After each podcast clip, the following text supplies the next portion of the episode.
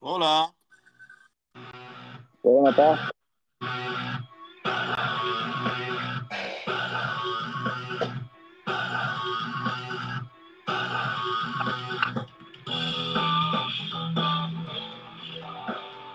Empezó el Season 3. Yes, Year 3. Old School Comic- and Back to Basics en podcasting con la voz. Comic Masters. eh, este es Juan Lapey, yo soy Ángel Fuente. Esto, Juan, estas vacaciones de Navidades, ¿cómo estuvieron? Pues tuvieron, eh, tuvieron buena, tuvieron buena, mucho, mucho evento, mucha cosa, este, pero, pero estuvieron buenas. ¿Y cómo estuvo las tuyas? Ah, Bueno, yo eh, estuve eh, viendo mis, eh, viendo programas, viendo películas, esto, comiendo, eh, aumentando de peso. ¿En serio? ¿En serio? sí, sí, mano, yo no, yo no, yo no, no salí, no salí para nada, nada más que una vez salí, que fue el día de Navidad, que Ajá. estuve todo el día en el cine porque vi cuatro películas, cinco películas, perdón, vi Ah, cinco sí, películas de las tú, 10 de, tú me habías comentado que esa es una tradición tuya de, de Ujú, desde las 10 de la mañana hasta la, hasta la, hasta las 10 de la noche, de 10 a 10. Wow. Así ¿Qué que, viste? ¿Qué viste ahora que estás poniendo ese tema? bueno, en, en ese día yo vi eh, Sing 2, Ujú. vi esto, eh, The King's Man, Ajá. Vi esto, Licorice, eh, eh, Licorice Pizza, Ah, Ese está chévere. vi, ajá, vi eh, Spy- ah, Spider-Man No Way Home por segunda vez y terminé la noche con West Side Story. Ah, coño, yo no, yo no, eh, no pude ver este por una segunda vez Spider-Man. Me hubiera gustado, pero no, no me dio tiempo. Y de todas esas que estás comentando, ninguna he visto. Eh, pero you had a Bueno. Spider-Man Spider-Man todavía está en el cine. Esto, si te, o sea, tienes tiempo, la película ya está eh, a punto de llegar a los dos billones. Lleva mil, eh, un, un billón setecientos millones, algo así. Esto, so, es posible que si se mantiene así, eh, en las próximas semanas, esto eh, cruce el- el- los, dos los, dos- los dos billones, que no supone que se diga billón en español, supone que diga mil millones, eso sería dos mil millones, pero en inglés two billion eh, es, la, es, la, es, lo, es la- lo- lo correcto esto, pero está en un billón, un, eh, eh, eh, u- eh, mil millones, setecientos millones de, de, de dólares en taquilla corriendo y pues está creo que cuarta eh, eh, eh, mundialmente de, de, de, de, todo lo de, de, all time estos tickets, tú sabes, como que de venta. So, Wow, wow, wow. Pero no muy, bien merecido. La película es muy buena. Yo creo que, que esa, yo me atrevo a decir que, que es la mejor película de superhéroes del año. Estuvo muy buena, muy buena. No, no le tengo- vi, O sea, tú tienes otra opinión. eh, Usualmente tú tienes otra eh, opinión. del año, eh, bueno, superhéroe del año, es que si estás hablando de superhero del año, Ajá. esto, ¿Del año? o sea, ok, Seguro. ¿Cu- ¿Cuál, lo que cuál pasa es, lo que pasa es que tiras a, a- mejor que Spider-Man de este año? ¿Qué película tú, tú, tú me dices, no, no, no, Spider-Man no. Esta es la mejor película de superhéroes del año. Dime cuál. Y, y por lo, lo que menos, pasa es, ok, si estamos hablando de wow, qué cool, pues Spider-Man, obviamente. Pero si estamos hablando de, pero si estamos Ajá. hablando de, de una película en términos de, de elementos de escritura, de la historia, en términos de elementos esto, de actuación, cinematografía, efectos especiales y toda la cosa, eh, Shang-Chi le lleva un chispito porque Shang-Chi es una historia eh, que es eh, que tiene su principio, medio y final, ve- versus que No Way Home que es mi única crítica, nuevamente, la, no, no, no malinterpreta, a mí me encanta Spider-Man, me encantó No Way Home y, eh, y la sigo viendo, pero se nutre de que hayas visto otras películas de Spider-Man versus Shang-Chi, que, que es self-contained, porque es la primera vez que sale, los personajes y toda la cosa. Esto, eh, pero nuevamente, si tú comparas en cuestión de wow, qué cool, pues Spider-Man sigue estando cool porque Spider-Man tiene como que más momentos, lo que le llaman esto eh, fan service.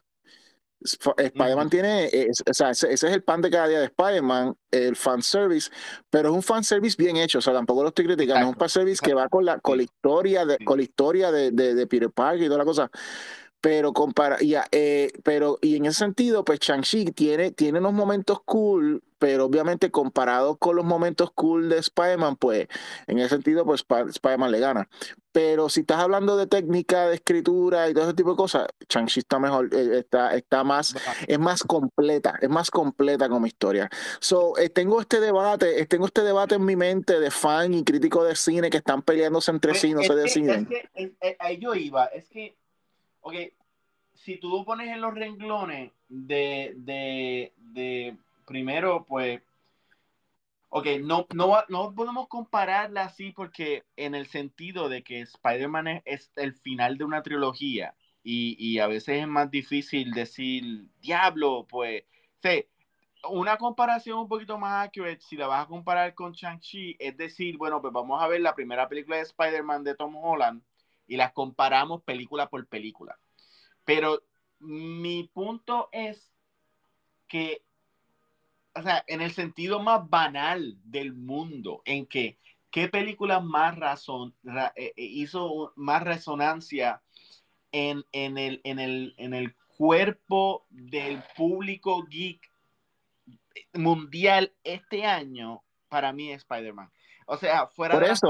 o sea, Chanchi un segundo, un segundo lugar, porque Chanchi, para mí yo le llamo el nuevo Iron Man.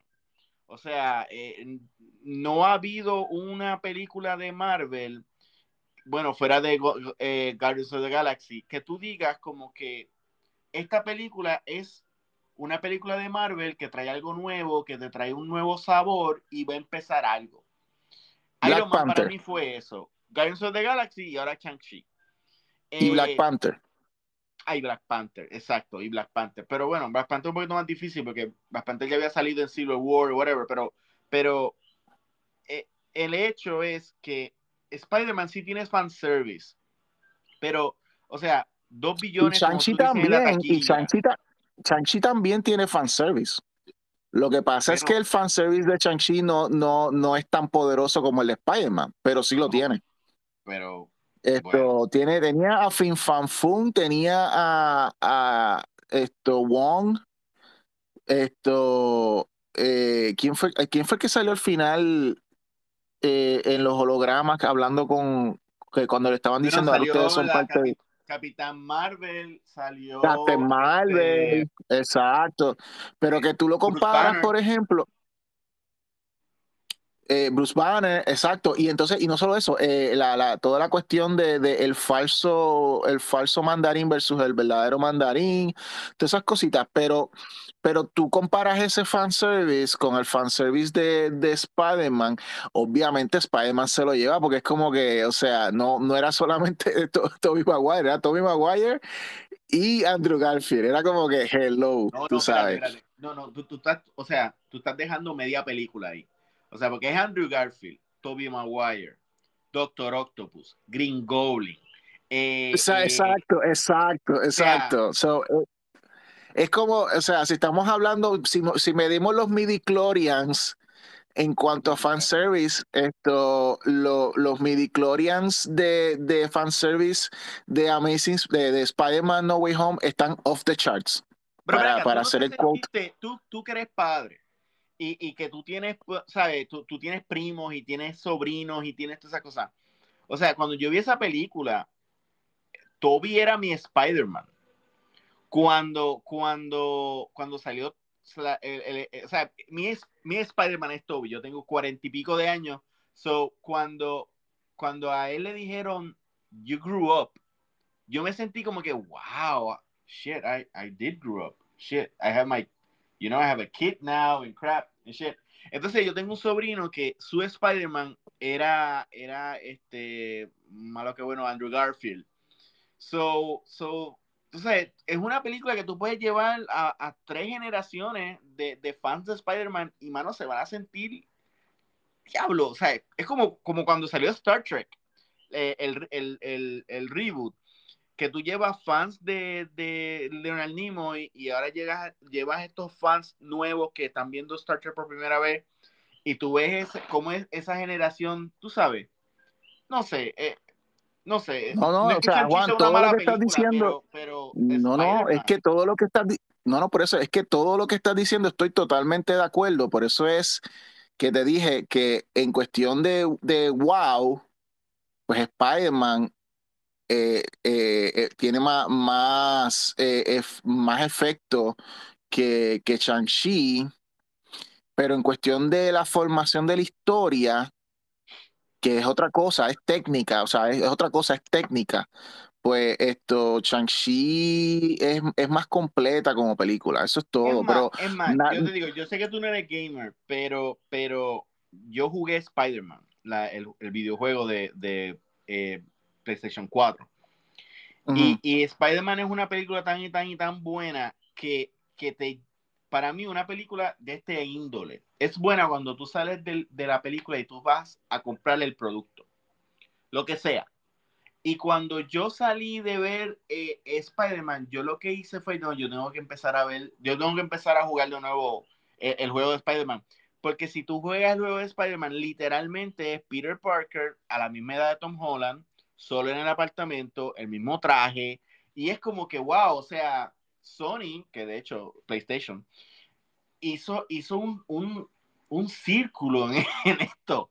O sea, eh, tú sales de ver una película de ellos y tú simplemente vas a ir a jugar el videojuego de ellos y estás loco porque venga el de Miles Morales y estás loco porque venga la película nueva de, de, de, de, de Into the Spider-Verse. Y I don't know, that's great. That's, that's shit. That's, that's really good.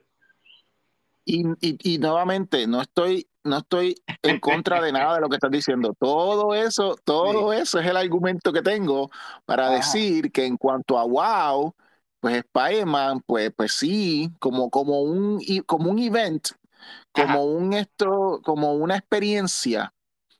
Es, eh, como, como, como ir a, a, a, a, Disney World o algo así, pues sí, o sea, tiene, es como que Spider-Man es el, es el, es, es, es, le gana al Shang-Chi. Sí, una película eh, evento, una película evento. Correcto, pero, eh, pero no hay nada malo con eso. O sea, no, no quiero que me malinterpreten, no hay nada malo con eso. Lo que pasa pero es no que estoy. Pero para ti no es la mejor película de superhéroe del año. Eh, como dije ahorita, eh, mi, mi, mi, versión, mi, mi, mi, crítico, mi ángel crítico está Ajá. en pelea con mi ángel fan. Y pues okay. están los dos como que, como que yo, yo, yo, pero en realidad pues si lo, lo, lo midiendo las de las dos, pues como que, tú sabes, eh, para mí, por ejemplo, si tú me estás diciendo comparar la película de Spider-Man con como que es esta la mejor película de Spider-Man que yo he visto, eh, es la segunda mejor que yo he visto porque para mí Into the Spider-Verse sí, ah, eh, bueno. es la es la mejor película porque Into the Spider-Verse hizo exactamente lo mismo que esta, lo único que cada vez que, que cada vez que te presenta, o sea, e, es una película tan única que te presenta todo un montón de versiones de Spider-Man y te da todos los orígenes, los entiendes todo, te preocupas por todos los personajes, te identificas con Miles Morales, ves su, su, su, su, su, su, su eh, su, historia y, y, a su tío y toda la revolú y su pelea con su papá y toda la cosa.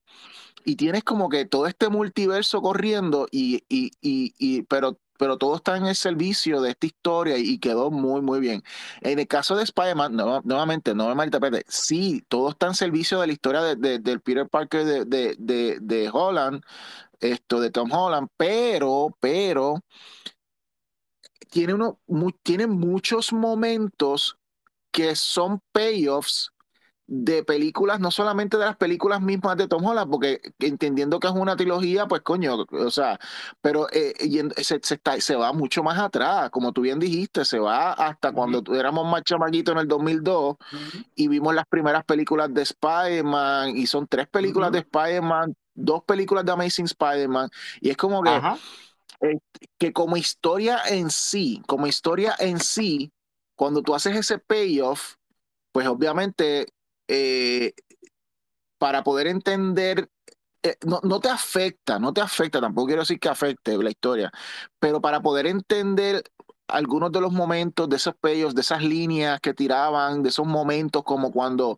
Andrew Garfield salva a, MJ, esto, eso que tú dijiste de que has crecido, eh, líneas así, momentos así, en si, si necesitan de ser nutridos de, historias que vinieron anteriores para poderse considerar que es una historia completa. Eh, Endgame, por ejemplo, eso es una película evento. Infinity War es una película evento.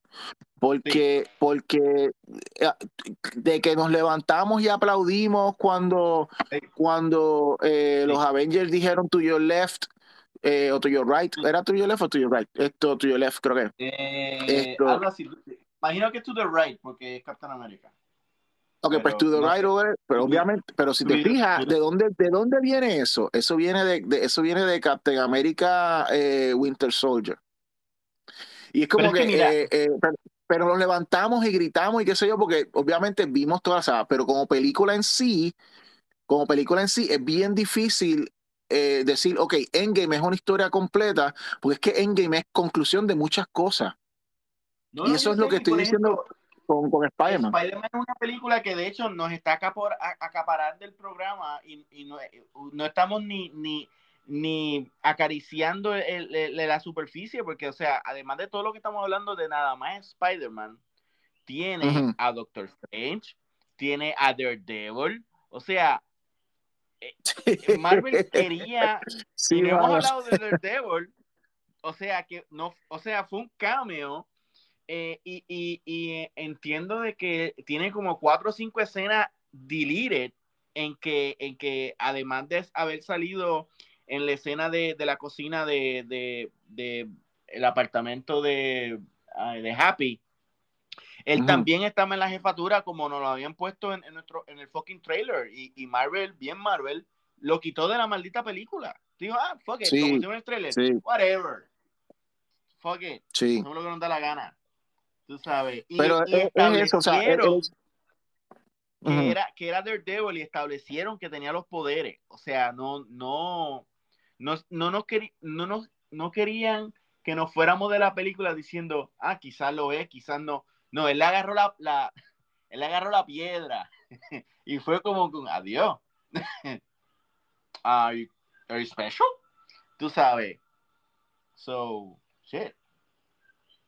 Sí, esto, nuevamente, ser una película evento no la hace mala película, al revés, yo entiendo que es necesario y para mí, y, que quede, ya que quede para, ya que, que, todo esto quedó para récord, que quede también para récord, de que el mejor origen de Spider-Man eh, en, en, cuanto a, a, a, estos tres, Tommy Maguire y esto Andrew Garfield y, y, es este es este de Marvel porque se tomaron una trilogía entera para, para contarte esta historia de, de Peter Parker y, y, uno al principio pensaba como que este, este es como que no es Spider-Man y no lo era, uno pensaba como que este es como, como, como mucha gente le llamaban Iron Man Jr. o lo que sea, él se vuelve Spider-Man en esta película y eso, y eso es, eso es, y, y, es algo que nadie se veía ver.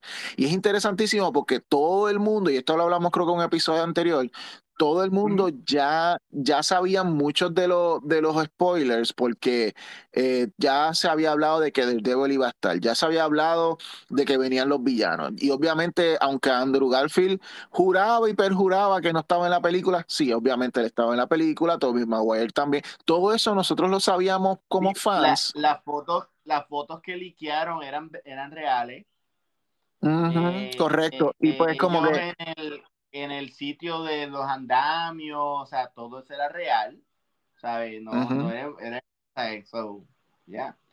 Pero que, pero que, pero aún así, lo que no veíamos venir era que este era el origen de, de, de, de Tom Holland como Peter Parker, eh, culminando la trilogía, porque vimos, eh, aún May cogió el rol de Uncle Ben. Y eso, eso hay que dárselo como una, eso, eso es escritura, eso está bien brutal, eso está bien cool. ¿Te tomó por sorpresa? a mí, a mí sí, esa parte sí. A mí me tomó por sorpresa, yo no tengo ningún problema, o sea, honestamente, eh, eh yo eso estuvo, eso estuvo brutal. Pasaba. Sí. Eso estuvo. Cuando tú te das cuenta de lo que. Ajá, no, dime, dime, sí. No, que cuando tú te das cuenta de lo que realmente es esta película, el origen de Spider-Man, es como que, es como que eh, eh, eh, son bofetadas que tú dices como que, ok, y, y, por eso es que te digo, por favor no piensen que es que yo estoy diciendo que Spider-Man es mala, no, no, no, la Spider-Man está cabrona, pero yo aprecio más esta parte de la historia eh, porque era lo que en realidad yo no me veía venir. Que, que, este era el origen de Spider-Man, que me iba a coger el rol de Uncle Ben, que, que, que él iba a tener el peso de lo que, se, lo que en verdad se siente ser Spider-Man y no el chamaquito cool, esto, eh, Padawan de Tony Stark o whatever, ¿entiendes? Y ah, ah, eso estuvo genial, eso estuvo genial, genial, genial. Ahora es que yo quiero ver más de ese Spider-Man. es como que. Y lo vamos a tener, van a hacer una, otra, otra trilogía y, y créeme que los dos billones que se va a ganar sin contar video. Sin contar. Mano, y, que, y que manden a Andrew, y que manden a Andrew Garfield a pelear con Venom. Pues fíjate, hay un rumor. en ese universo. Hay un rumor, hay un rumor que, eh, pero bueno, hay tantos rumores que yo, ya yo he dejado de, de verlo. Pero hay un rumor, y lo digo, y voy a decir el comentario, porque lo mm. veo posible. Eh, yo escuché el rumor que el mundo de Morbius va a ser el mundo de Andrew Garfield. Eh, hay una escena en que en el trailer sale que el Spider-Man que sale, que si era villano, si, si era matón o whatever, ese Spider-Man es el de Andrew Garfield. Y Andrew Garfield ha, sido bastante, eh, eh, ¿cómo se diría? Em, vocal al decir que él, haría una, otra película. más que honestamente, Sony, Sony se está, Sony está comiendo mierda porque, o sea, lo que tienen es que coger a Emma Stone y hacer la, la, la Spider. Y eso sola va a ser una trilogía completa. Olvídate de Black Cat, olvídate de esa mierda. No, When, Stacy y la metes en, otra película, tú sabes, y punto. E, esa es, es como, sé yo, están comiendo mierda. Pero están diciendo que el rumor porque eh, atrasaron Morbius de nuevo era para, pues, quizás hacer de, del mundo de Morbius y el de Andrew Garfield uno completo. Que de hecho, en el de Andrew Garfield, Andrew Garfield, eh, no, no, no, en el de, en, el, en el Toby Maguire es que eh, existe un Doctor Strange. Sí, en el de, en el de Tommy. Pero es por un comentario que ah. dice el, el, el tipo de el, asistente de John de, de Jonah Jefferson en una de las películas, no me acuerdo porque la malo que fue el, el, detalle, que habla de Doctor Strange. Y en, y en el de Andrew Garfield, él, él, dice en la película que si aquí existe la magia también. So, tú sabes. Ok. bueno, esto ya veremos qué Sony tiene. Sony tiene todas las, todas las, todas las cartas a su favor. So, Vamos a ver qué pasa. Esto, estamos con, y, vamos a estar allí para verlo. Ya yo estoy loco porque llegue la segunda, esto, Across the, Across the, Spider-Verse parte 1 y todas esas cosas. O sea, eh, hasta Morbius me voy a tirar. Cuando venga, cuando venga, cuando venga Craven the Hunter también la voy a ver. Venom 3 también la voy a ver. So, it is what it is. You know cómo es. Esto, ¿cómo estuvo, cómo estuvo ese Cobra Kai? Wow, mano, Cobra Kai. pues fíjate, te, voy a defraudar un poquito aquí. No me gustó. No me gustó. Eh, no sé lo que ¿No te gustó el Season 4? no me gustó. Lo vi hasta ridículo. Yo no sé si es que. Es que en los otros seasons ellos trabajaban mejor entre lo ridículo, lo karate y lo real. Y, y en este season vi que lo ridículo se mantuvo, eh, lo karate también se mantuvo, pero entonces olvidaron lo real, porque habían ciertos personajes que mantenían como especie de, de un ancla a la vida real. O sea, yo, de la forma que yo veo Cobra Kai, es que Daniel San y, y o la Russo, Daniel la Russo y, y, y, Johnny Lawrence tienen problemas, pero problemas como un psicólogo. Y, y fíjate, se tocó el punto en el nuevo season eh, cuando, cuando el, el malo del, del, del, ponytail, no me acuerdo cómo se llama, eh, eh, cuando Gris lo está reclutando y él le dice, tú entiendes que está bien jodido que hay torture o, o, o, un adolescente, ¿verdad? ¿Tú entiendes eso? Y yo creo que eso era lo, lo, que le hizo falta a ese, a ese cuarto season. Uno, un personaje que diga como que, tú sabes que esto es ridículo, ¿verdad? Y entonces uno dice, ya, lo sí bien ridículo, pero continúen. ¿Tú me entiendes? Pero en este season sumergieron a la esposa de, de Daniel en el lío eh, se volvió todo como que un, un soap. Eh, perdieron el tiempo con, con la, la, muchacha mala. Eh, entonces, todo el mundo estaba como que regando, ¿cómo te digo? Si esto es como, si Cobra Kai son los Sith y, y, y Miyagi eran los Jedi, Mm, perdió un poco el sentido cuando entonces el hijo de Johnny le estaba enseñando a Cobra Kai cómo, cómo pelear. Entonces él fue malo, pero no enteramente. Entonces, pues el del ponytail, de verdad, Toño, le, iba muy bien hasta que el, Gris lo, lo, torturó de una forma atroz. O sea, esa escena, cuando él lo pone como que lo somete. Es como que no, no, yo soy el líder aquí. Yo me quedé como que, ya, hermano, you were going good. O sea, tú tenías una mansión, una mujer, eh, responsabilidades. Entonces aparece este tipo que es como que ese amigo de la universidad que no hizo nada, que de verdad lo que hace es tocar los botones tuyos, los peores botones tuyos, y tú te vas con él. Pues al no tener la otra parte, que era como que eh, la parte de la sanidad, pues como que perdí un poco. Yo me perdí. Ah, te admito que ya para el final fue que me empezó a gustar. Eh, entiendo que casi no había razón por qué, Johnny y, Daniel peleaban. Eh, hubo, hubo episodios que eh, Daniel estuvo todo el tiempo con Johnny y yo decía, ¿y los estudiantes dónde están? O sea, ellos de repente hanguearon, no funciona, y entonces, ¿dónde está? Entonces, la hija, cuando la mandó a, brincar el edificio, y yo me quedé como que, shit, that's fucking dangerous, and that's so fucking stupid. Pero, fuck it, nadie decía eso. Si hubiera alguien eh, para decir, Johnny, that's kind of stupid, como hacían en los otros seasons, that would be more funny. Ah, y, y cuando volvió el, el, el personaje este de la barba, que parece un serial killer rapist. Yo me, yo me quedé como que, ok, ¿qué hacemos con este personaje ahora que regresó?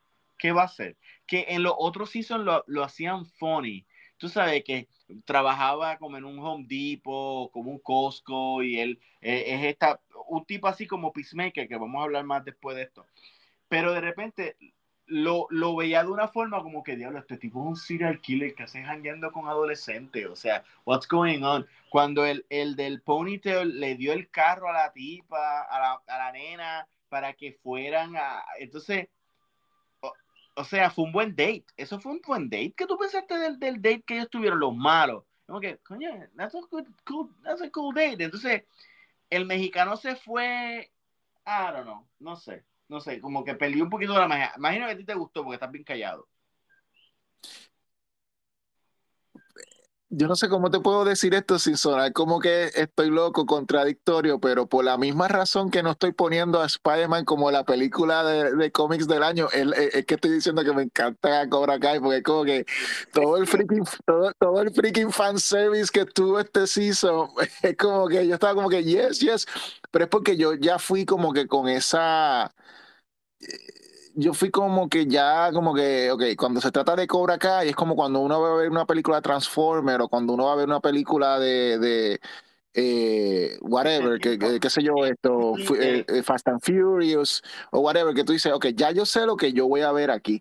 en los seasons pasados, yo diría, ok, todo, es que todo, todo lo que tú estás diciendo es, es, estoy totalmente de acuerdo con todo lo que estás diciendo. Pero tú me entiendes, tú me entiendes. Ellos como que tiraron, y es lo que tú dices, ellos tiraron la razón por la borda y dijeron, fuck it, we're gonna have fun with it.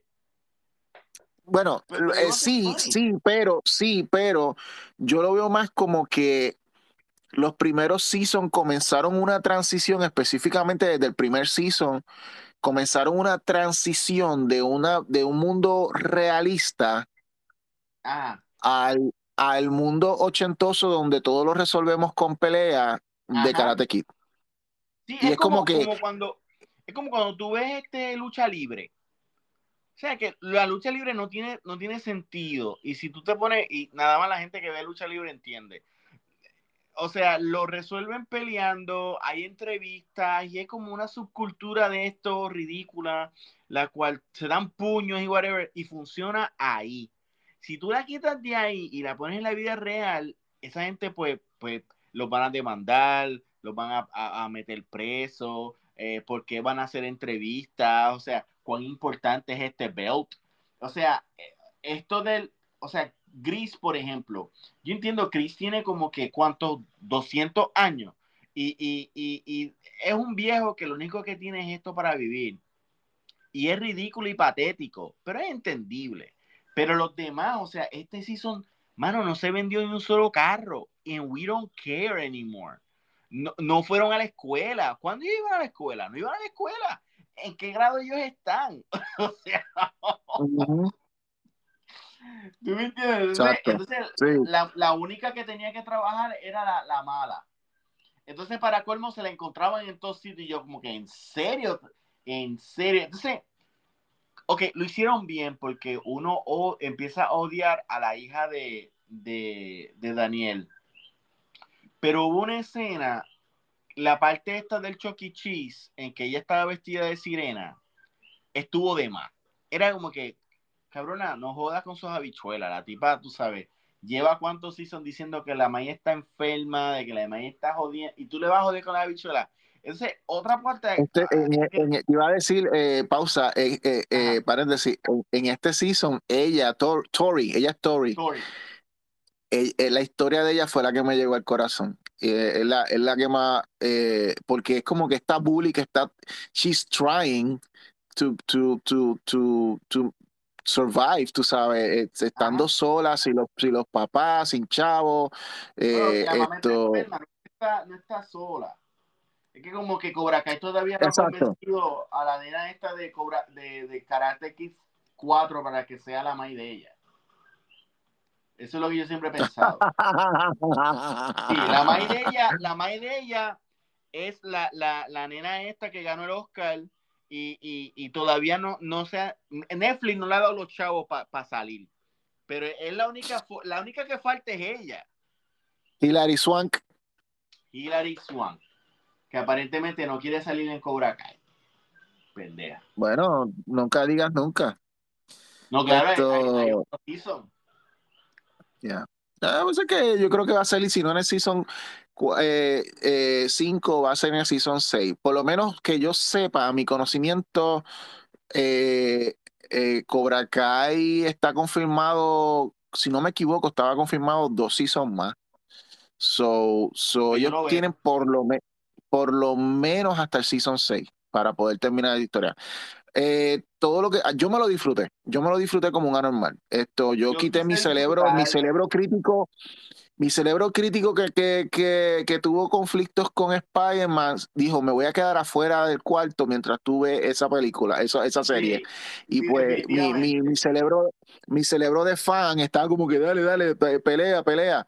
Y pues eh, me, lo, me lo disfruté. Lo que puedo decir es, volviendo otra vez a traer mi cerebro crítico, es como que dos seasons es mucho. Yo para mí termino toda esta saga en el, el, season que viene y se acabó. Pero si ellos entienden que, que, que pueden hacer esto en dos seasons más, pues que no pasen de seis porque esto, esto es muy bueno y me encanta. Pero sí estoy de acuerdo en que, en que eh, se, el tono está cambiando, el tono de la historia está cambiando. Y eso estoy totalmente de acuerdo contigo. Y cuando, y a lo mejor eso puede ser perjudicial porque el llevar el mundo real al mundo de Karate Kid no necesariamente eh, es lo que la gente sabe, eh, eh, como que les gustó originalmente cuando, cuando entraron a, a- a ver los primeros seasons de la serie o, o lo que sea.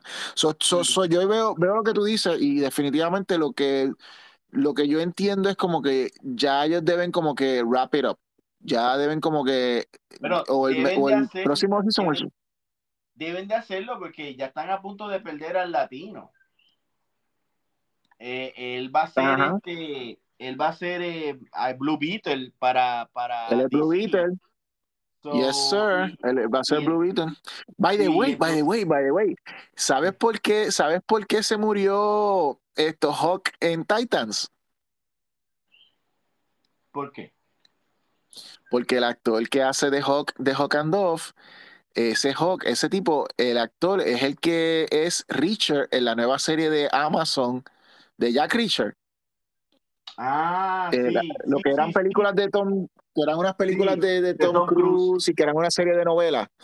sí. Pues, pues van a hacer la serie que va a ser más basada, eh, Amazon la está haciendo, ya el season primero creo que viene este año, que es basada más en las novelas que en las películas de Tom Cruise. Ajá. Y el que, y el que Jack Reacher es él. Oh, wow. Él es- so, so, eh, él es el protagonista. Obviamente, pues se justifica que se muera Hawk. Él fue, yo creo que él dijo, mátenme, mátenme, mátenme, porque, porque voy, me voy para Amazon. Así Primero, que.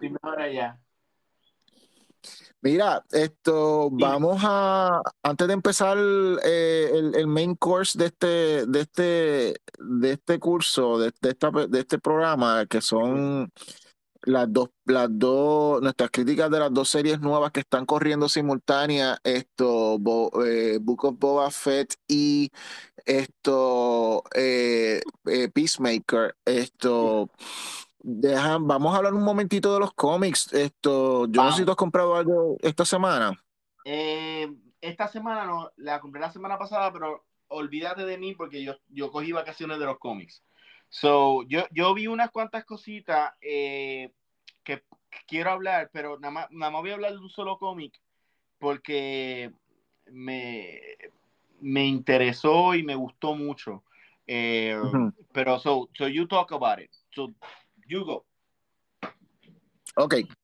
Bueno, esto en el mundo de en el mundo de Batman esta semana yo conseguí tres cómics. Yo Ajá. me leí eh, eh, Detective Comics está en esta semana, estos meses, está corriendo una historia de 12 partes eh, que es semanal. Detective Comics está siendo semanal. Esta semana llegó el Detective 1050, que fue como que un chispito más grandecito, en vez de tener la historia regular y el backup como todos los detectives que han habido eh, desde el último año. añadieron una tercera historia como para hacerlo más grandecito, celebrar que es el, el, el 1050 eh, esa, esa tercera historia es una introducción eh, eh, dibujada por Dan Mora y escrita por Mark Waid a, a lo que va a ser la serie de World's Finest que va a empezar este año. Creo que es en marzo que sale la serie. Esto, esa serie yo, esa serie yo lo voy a comprar. Esto va a ser, es, es- es Superman con Batman, pero no necesariamente es como que historias contemporáneas solamente, sino que eh, es como que y no necesariamente es Superman con Batman, puede ser alguien de la familia de los Super y alguien de la familia de los Bats a través de los tiempos. Como era, o sea, como, era, como era el run ese de Jeff Lowe de, de Superman y Batman, que tenían Superman y Batman, eh, pero entonces habían historias pequeñas que salía Superboy y Robin o eh, Bad Girl y Supergirl y esas cosas. Pero que eran más como contemporáneas. Esto, yo creo que las únicas eh, partes que tenían flashbacks eran las historias principales de Superman con Batman, pero eh, sí, aunque, por ejemplo, la, famosa historia de Supergirl con, con Darkseid y todo ese revolú que la dibujó, que en paz descanse esto. Ay, ¿cómo se llama este dibujante? Esto, el que hizo. Eh, ajá, Turner, Michael Turner, Michael Turner.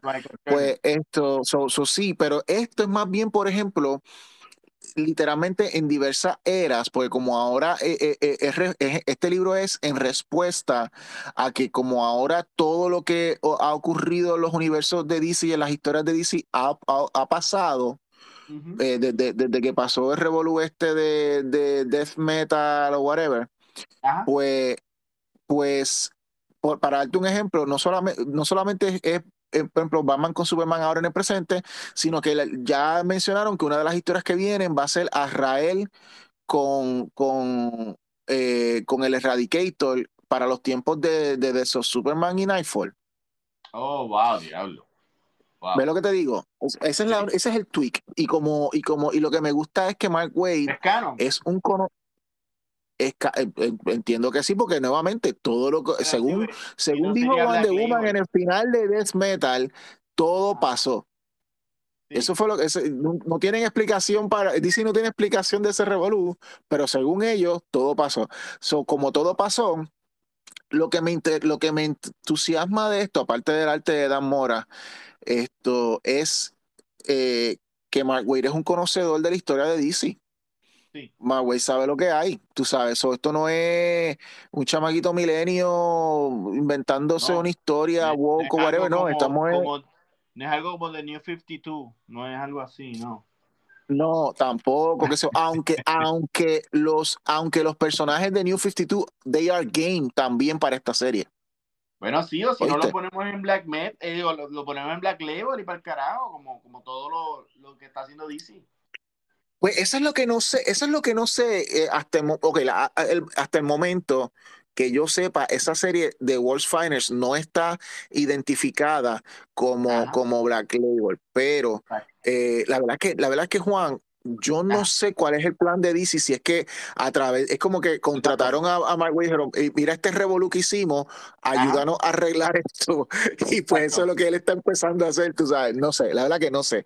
Pero entiendo que no, entiendo que es continuidad y entiendo que es eh, aceptando que todas las historias y todas las continuidades anteriores que DC ha tenido, los previos universos, todos han ocurrido. Esto, así que e, en, ese sentido, pues, pues brega. Obviamente, pues, pues sí, va a venir una, una historia de, de eh, con, con, con, Supergirl, va a venir esto bizarro con, con, I don't know, Mambat o whatever, que sea. So, so, vamos a ver no, eh, distintas versiones de lo que es combinar la, la familia de Super Iba. Pues eso fue una introducción que dieron para, para, para tercera de esta historia.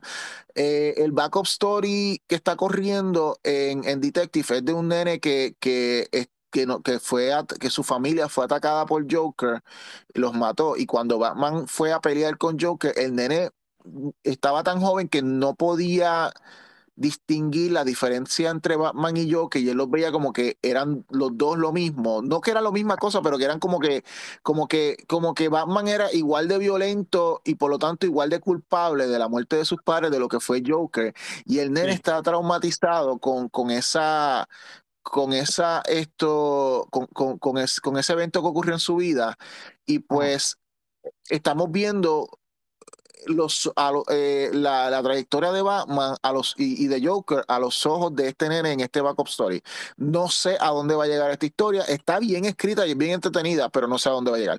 Y la historia principal, que es la historia que ha estado corriendo, es la famosa eh, historia de Arkham Tower, que fue creada luego de que Arkham Asylum explotara hace más de un año y que fuera lo que empezara todo el revolú este de, de, de esto eh, eh, eh, eh, ¿cómo es? Shock, ¿cómo es que se llama? Feature, fear, fear, State, Fear State.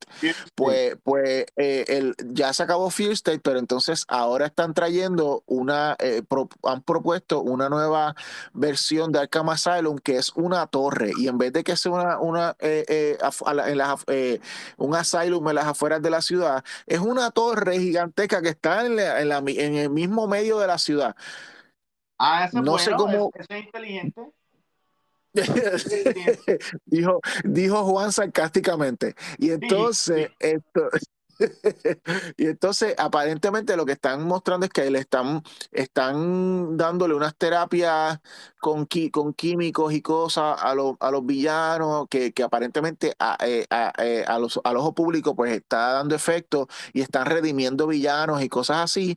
Pero esta semana, pues como que obviamente, como, como toda historia que tiene que ver con Arkham Asylum, los locos se adueñan de la cuestión, se vuelven violentos y pues hay que, que viene el tostón. Pero, eh, ¿qué, ¿cuál es la diferencia? Que en, en, esta historia, como Batman no está en Ciudad Gótica, porque aquellos que han estado leyendo Batman saben que Batman dejó Ciudad Gótica para ir a, Europa a resolver una cosa, unas cosas con, lo, con, con eh, Batman Inc. Eh, y con Lex Luthor. Esto, quienes están bregando todo este revolú es el Bat Family, liderados por Nightwing eh, y Oracle. Esto están todos trabajando. Batwoman, eh, Huntress, eh, las Batgirls, que son estos Orphan y, Spoiler, eh, The Signal. bueno, todos, los, todos los que están participando están participando y pues entre ellos se están resolviendo este revolú. ¿Cómo? Todos, exacto, no hay ninguno relengo, están todos, están todos ahí, eh, eh, all hands on deck, como dicen por ahí. La historia está muy bien escrita, Juan, está muy buena. Se llama, eh, porque la le está escribiendo Mariko Tomás Tamaki, o sea, ella, ella desde que empezó a escribir Detective Comics era lo único redimible de todo este revolución, de este fiasco de Fear State que tú y yo, y, y, lo, y, y del Batman futurístico este que nos estaban dando y, tu, pues, Detective era lo único bueno y es porque ella es muy muy buena escritora y pues ella está haciendo esta historia de ella controlada por ella y es, y es una saga que está dibujada por Iván Rice está muy, muy bueno el cómic, Detective Comics. Lo que pasa es que es semanal. Yo no sé cómo, cómo está tu presupuesto, pero es Detective Comics. Esto, en el mundo de la... está matando, el presupuesto me lo está matando. Pero bueno. Yo, yo, yo no, yo, aunque yo quisiera, yo no puedo pagar todos los libros que tiene Batman en este momento. Yo no estoy comprando Harley Quinn, yo no estoy comprando la cosa esa que, que es como un Batman, el Batman Urban Legends, que es como que una, una antología. Tampoco. ¿Tú sabes cuánto, ¿Tú sabes cuánto cuesta Urban Legends, Juan? Seis, ocho pesos y pico.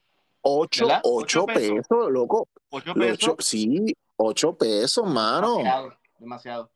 Yo lo que estoy comprando es Batman, Detective, Nightwing. Y a veces Robin. A veces. Ok. te quiero dar, te quiero dar, ok, leí Robin, leí Robin, Ok, le, leí Robin, rapidito, te quiero decir algo de Robin. Esto ya pasó, ya pasó el torneo de, de, de, de, de los esto de los fighters, el, el, el, el, Mortal Kombat que estaban haciendo en una isla que, que la isla estaba llena de, del agua esa de, de, Lazarus Pit.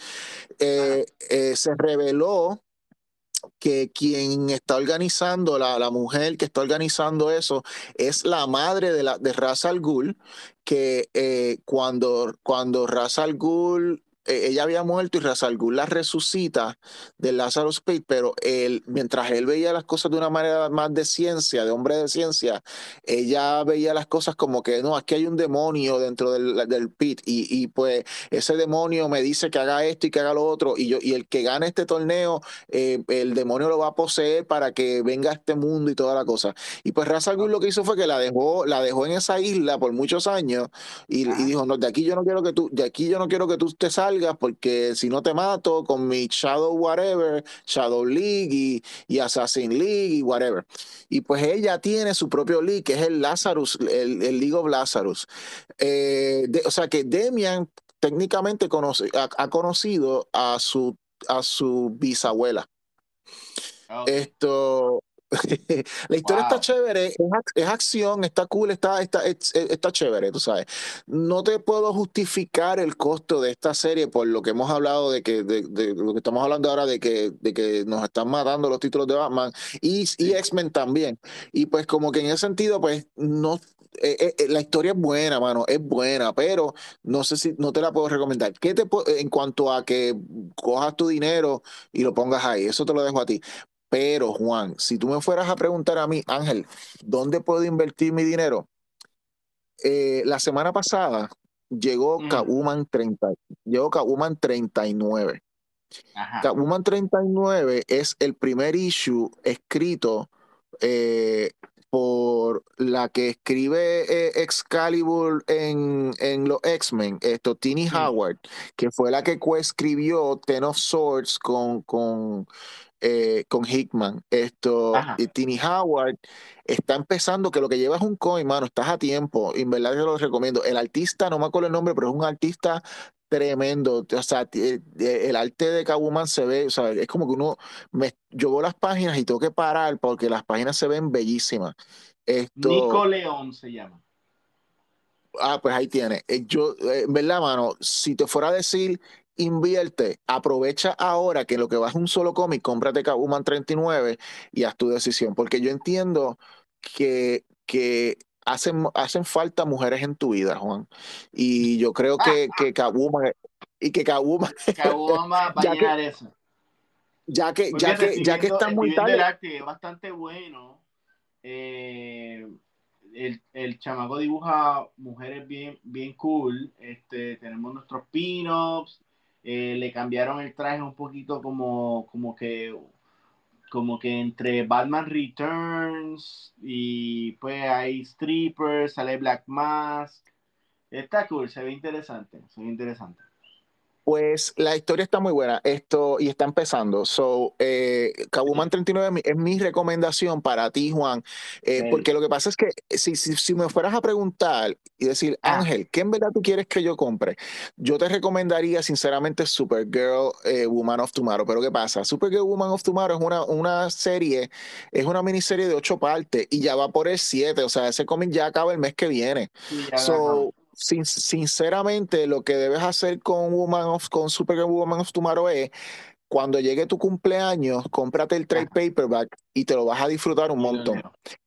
Si tú eres, si tú eres fan de cómo escribe Tom King, no en Batman, porque hubo, yo todavía no le perdono que haya matado a Alfred, pero en, en series como, por ejemplo, esto, eh, eh, eh, eh, ¿cómo es que se llama el que escapa? El que, el que, el que, el que viene de la, el que, el que es un el de Apocalypse que, que, ajá, la serie de Mr. Miracle, la serie de Vision que él hizo para Marvel, si te gustó la serie de, de Strange Adventures, si te gusta lo que está corriendo, by the way, lo que está corriendo ahora de Human Target, by the way, está bien cool. está, está, está, bien, bien cool. brutal. Está parece bien brutal. Pues, parece una serie de Mad Men. Exacto, Exacto, y eh, es como que es espionaje sexy de los 60 eh, eh, y utilizando al freaking Justice League de, de, la era de Blue Beetle y Booster Gold y, y, y, a, y a, Guy Gardner y a Ice. Es, es de lo mejor que yo he visto de ese hombre. Si te gusta ese tipo de historia, te va a encantar Supergirl, Supergirl Woman of Tomorrow Esto, y, y pues, pero ya que diablo, ya, ya está por acabarse, eso espera el trade paperback y lo compra. Pero anyway, esto, esta semana salió, un, hablando de Tom King, salió el, eh, un one shot que quedó atrasado, que era el especial de Navidad, un one shot de Navidad de Batman Catwoman, y está atrasado porque Ah. el artista de, porque el artista, no, ya salió esta semana, pero eso hubiera, Sí, lo supone que hubiera salido, se supone que hubiera salido en la semana de Navidad. ¿Por qué no salió? Porque el artista de esa serie era John Paul León, que en paz descanse. Él se murió mientras estaba haciendo el cómic y entonces trajeron a otros artistas, a Miss Gerard y esto, un bonche más de gente, eh, que, que cogieron de los layouts que él había, eh, porque él, él llegó a hacer layouts. Él hizo como que los primeros 20, las primeras 20 páginas las terminó y las otras, las otras 20 o 20 y pico, él había hecho el layout, pero no lo había, no había terminado. Para el que no sepa de qué es un layout, son como que el sketch de cómo va a quedar la página que el artista hace Sí. antes de entonces darle detalle. Pues él había Sí. hecho eso. Entonces, pues vinieron estos artistas utilizando los layouts de él, terminaron el cómic. Esto, la historia está muy buena, obviamente. Eh, si, si, si, te has estado, si te has estado disfrutando Batman Catwoman, pues esto es como que una versión condensada, porque eh, se resume eh, esta relación entre Batman y Catwoman a través de los años, desde que, desde que Catwoman era una nena. Desde que Catwoman Sí. y Bruce Wayne eran ni- niños y pues eh, hasta ya la, la muerte de ambos o lo que sea al final de la historia. Y pues está, está, está muy bueno, el arte está ge- eh, genial, eh, se siente la transición entre el arte de, de, de John Paul León y, y digamos los, los, los del resto de los artistas, ellos tratan, aunque es su propio estilo, pero tratan como que utilizar técnicas o, o colores también, porque es el mismo colorista que, que, que lo hace, que, que la transición no es, no choca. Es como que puedes continuar la historia y es bien smooth. Es como que puedes verlo todo en cuanto al arte y pues como que la transición entre artistas no, no afecta. Esto, ok, pues eso en cuanto a Batman. En el mundo de los X-Men, eh, yo me leí 10 Lives o X, X Lives eh, eh, of Wolverine y 10 Lives, and 10 Deaths of Wolverine número uno. ¿Qué pensaste de eso? Ok, yo voy a ser sincero, a mí no me, a mí no me está, no me gustó el de 10, 10 Lives of Wolverine porque esa cuestión de que Wolverine está viajando mentalmente, tipo la película de Days of Future Past, eh, mentalmente viajando a versiones anteriores de él, pues como que en cómic no me es tan divertido como lo era en la película de, de, de Days of Future Past. Y pues como que it's like, oh, it's fine, it's okay. Él está salvando a través de la historia como, eh, como él como él es mayor, como lit- literalmente él es él es eh, mayor que, que, que- que en, en edad que, que Xavier, pues él eh, a través de la vida de, de Xavier aparece, aparentemente han estado viniendo unas personas que están tratando de atacar y matar a, a, Xavier y entonces pues Wolverine está yendo entonces atrás para coger versiones anteriores de él e ir a salvar a Xavier y después brinca otro tiempo. Esa, esos 10 lives of, of, of Wolverine, esto, esa no me gusta, esa, eh, no, eh, it's, it's fine, no, no es nada, no es nada del otro mundo, No me interesa. pero, pero, Ah, 10 deaths of, 10 deaths of, of, of Wolverine. Te lo tengo que decir que está muy bueno. Y, y es una cosa interesante porque en este libro es básicamente, es un libro completo, el número uno, se fue es en el presente eh, y es exactamente lo que ocurre inmediatamente después de Inferno. Quien está en el cómic de Ten Deaths of, of, eh, eh, 10 Deaths of, of Wolverine, la protagonista es Moira McTaggart, brutal. ¿Qué, qué, qué me iba a esperar yo que Moira McTaggart iba a ser la que iba a ser el protagonista ahí? Pues aparentemente es, eh, la historia es de que obviamente así co- como acabó esto inferno que, que, que, que le quitaron los poderes a Moira McTaggart y, y esto eh, eh, eh, Destiny le dijo a Mystic mátala y pues ella ha estado como que persiguiéndola por todo el mundo para matarla. Pues es, esta es la persecución. Esto es Moira McTaggart tiene cáncer. Moira McTaggart perdió los poderes de un mutante porque le inyectaron el, el, el whatever que se inventó Forge para quitar los poderes mutantes de ella. Moira McTaggart, eh, el gobierno de Cracoa eh, la está negando, so nadie la puede proteger a ella. El, eh, Moira McTaggart en el resto del, del mundo eh, pe- piensan que está, que está muerta, so la CIA que descubren que ella está viva, la están buscando para arrestarla. Moira McTaggart está jodida. Ah, obviamente esto, eh, eh, eh, eh, esto, Misty la está buscando para matarla también. Esto, Moira Mastaker está Oh. jodida y no, no tiene para dónde coger. ¿Y Eh, y mientras estamos viendo, en esto? pues, aparentemente, aquí, aquí es que viene el twist. Aparente, ok, la aquí, el- en, la última, en las últimas páginas vamos a Cracoa y vemos qué está pasando con Wolverine mientras todo este issue fue como era matar corriendo. Pues, pues él es el, el- el- el- el- lo que vemos es dónde Wolverine estaba cuando empezó a ir hacia atrás. ¿Tú te acuerdas que en la película de Days of Future Past, Wolverine se tenía que acostar para que viniera esta nena, le cogiera con la mente y lo llevara hacia atrás, ¿verdad? que no, no, nunca entendí cómo sus poderes se transformaron a eso, pero ya. Ajá. Pues en este caso fue, fue Jean Grey, hace mucho más sentido. Pues Ok. Jean Grey lo tiene, eh, pues eso, ese- este, eh, es como quien dice que volvemos al principio de lo que era el, el cómic de, de Ten Lives of Wolverine, porque mientras estaba pasando toda esta cuestión a través del tiempo de Wolverine, Wolverine está acostado en una camilla con Profesor X y, y esto, eh, eh, Jean Grey eh, bregando para, controlándole la mente y toda la cosa para ir a pa- en, el, eh, a- en el pasado. Y Ajá. de momento aparece un Wolverine del futuro que viene a matar a Moira, Ma- que viene a matar a Moira McTaggart. Ujú. Jean Grey lo siente, Jean Grey, Jean Grey siente su presencia psíquica y dice, pero, pero, ¿qué es esto? Y cuando, eh, cuando ella mira, pero es que tú, tú estás aquí, y cuando ella mira para atrás, es un Wolverine que las garras son como que glowing de luz, una cosa así, Sí, que viene del como, futuro. el, el, el simbio este cibernético de, de, de New Mutants. Eh, Warlock. Warlock, exacto.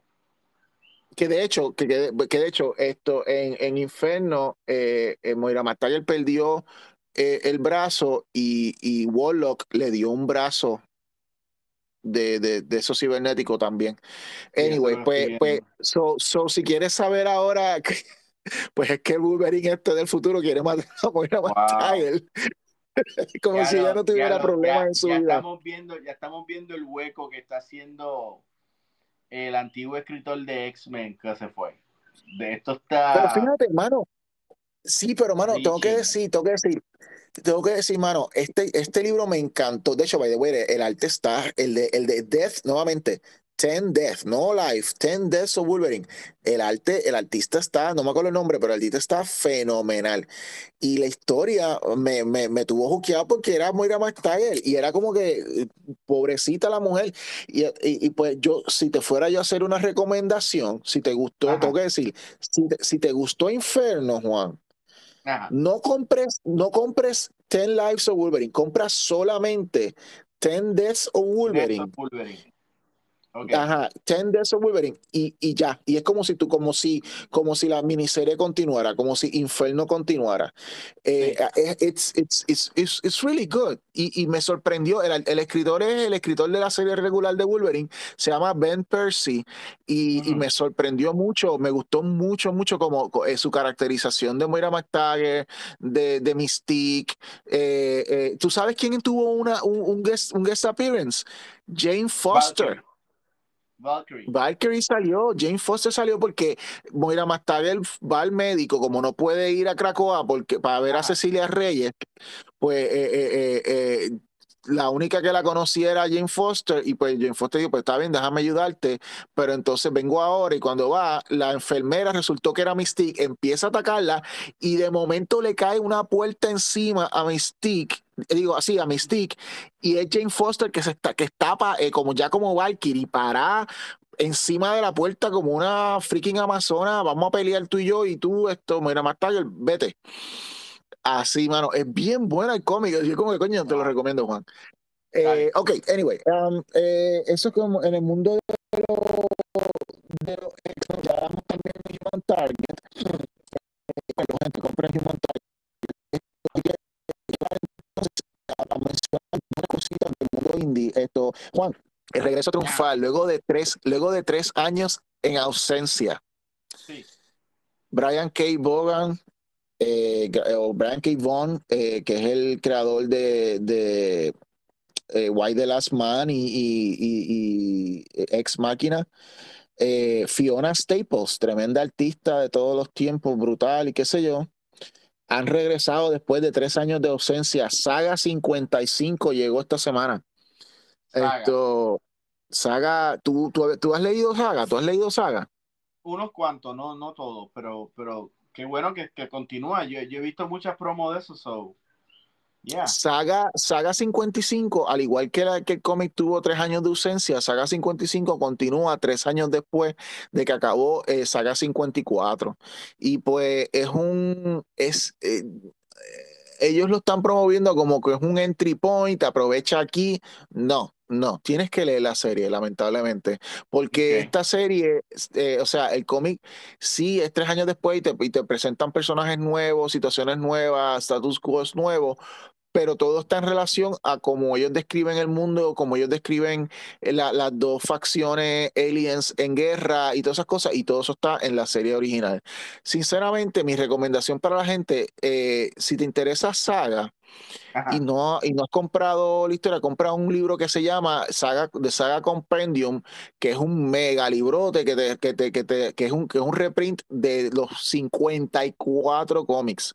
Ese libro esto, yo tuve la suerte de que lo pude conseguir en especial en, en Comixology hace como, una, hace como tres años, sí, o dos años, esto, en unas navidades que ellos dieron un, hecho como un, 80% de descuento y, y por freaking 20 pesos me, me, me, cayeron 54 cómics en un, en un mega libro y me lo leí de cantazo, mano, muy, muy bueno. Saga, Saga está tremendo y volvió esta semana para aquellos que han estado comprando Saga, pues, pues regresado.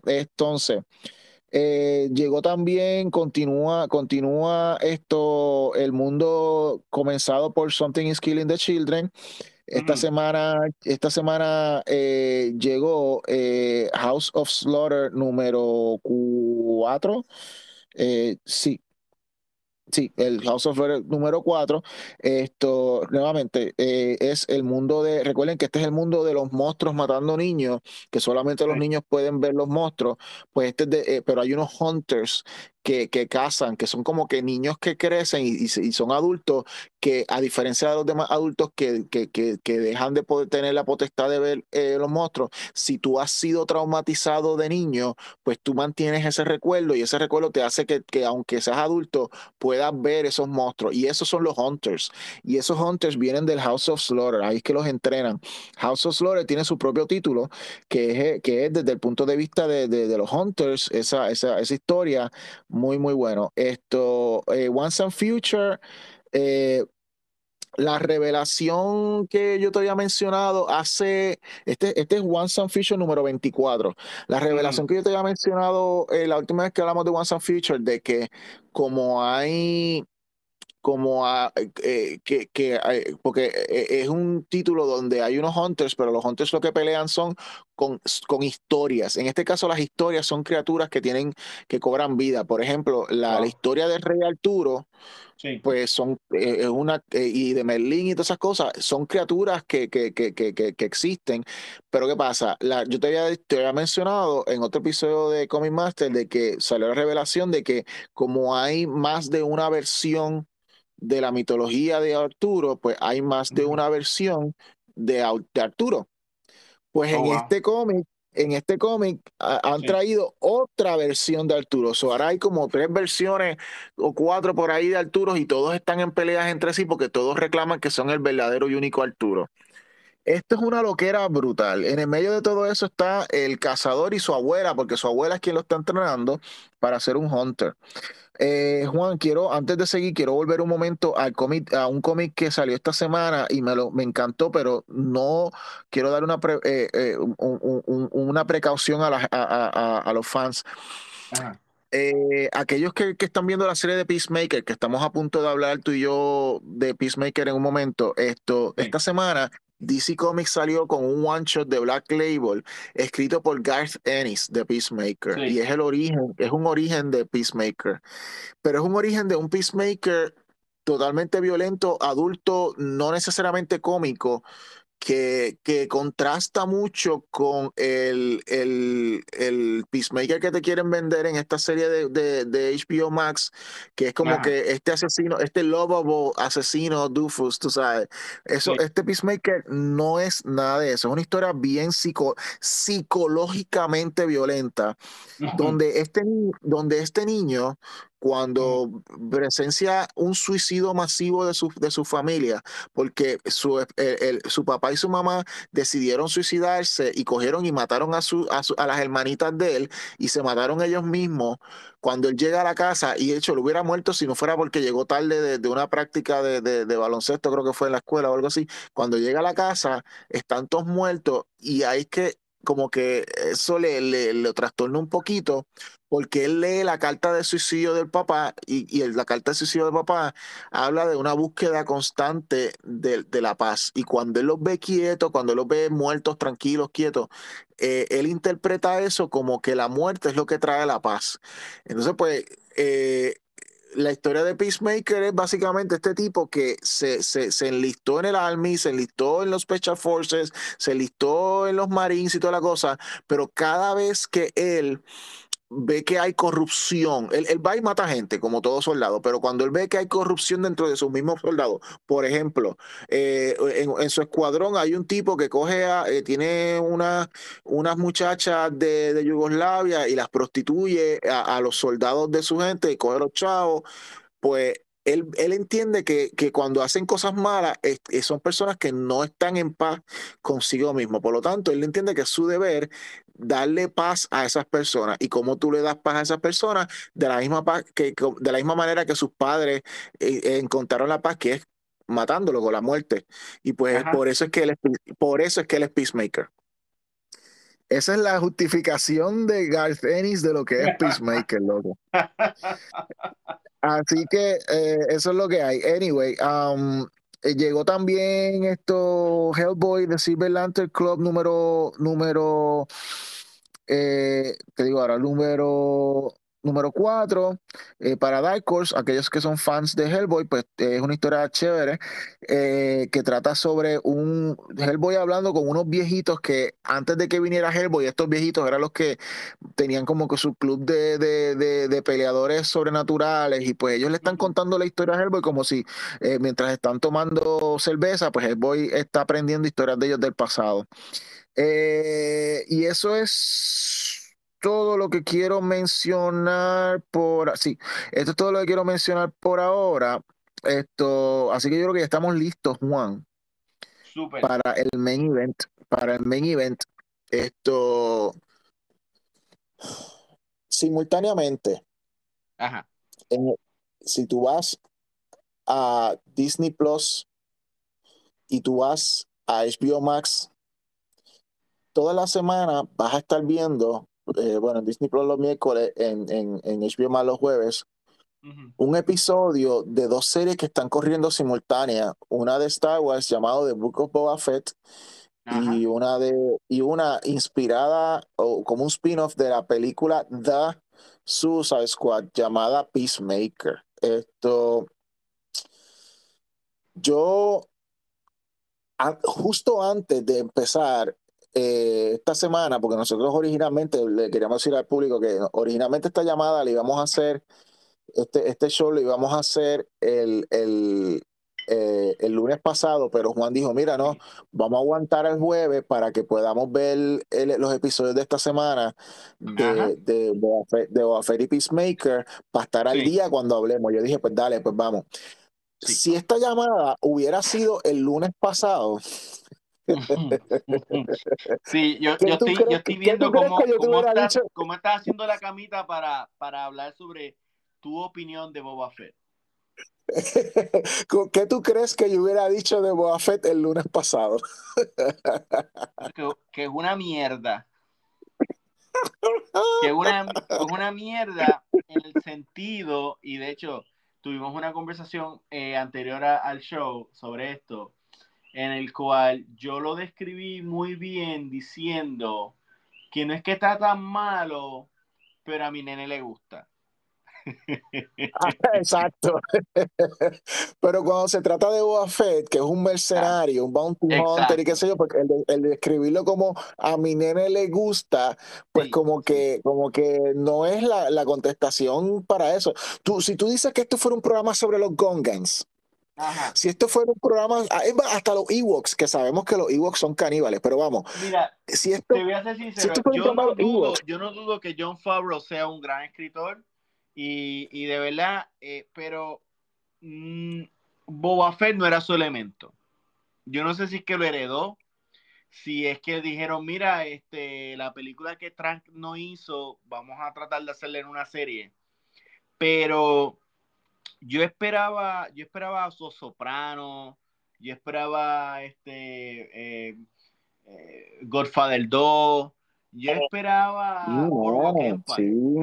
una buena serie, una serie de mafia, de mafia en Star Wars y no me la dieron. Pero, no me la dieron. Pero ¿cómo, tú ellos, me van a decir a mí, como, como tú me vas a decir a mí que, que, que, que Boba Fett no está en su elemento, cuando el mismo, como cuando el, cuando, cuando el mismo John, ah, se me olvidó el nombre de John Favreau. John Favreau, en el, en el segundo season de, de, Boba, de, de, de, Mandalorian, cuando traen a Boba Fett para atrás, Boba Fett parte cara a todo el mundo. Ok, lo que pasa es, okay, okay, lo que pasa es que ahí, ahí, ahí te digo yo, es más fácil, ok, eh, cuando Boba Fett apareció en, Manda, en Mandalorian, eh, tuvo, tuvo el, el síndrome Bellita o tuvo el síndrome Batman.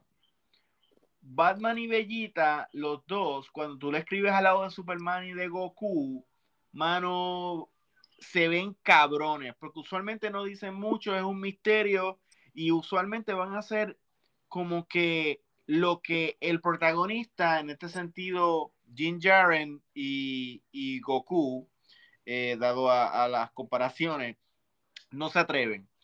Y así es bien fácil escribir un tipo. Pero cuando, cuando tú tienes que sentarte a hablar de él, pues como que yo encuentro que John Farrow fue un poquito forzado. Yo no creo que la mejor forma de hacer la historia de Boba fue con los flashbacks. Yo creo que él debió habernos dado una historia straight up, eh, como que sin los flashbacks, como que simplemente empieza el cabrón saliendo del Sarlacc Pit. Eso hubiera sido más interesante a que, a que nos perdiéramos el primer episodio con, con los Sand People.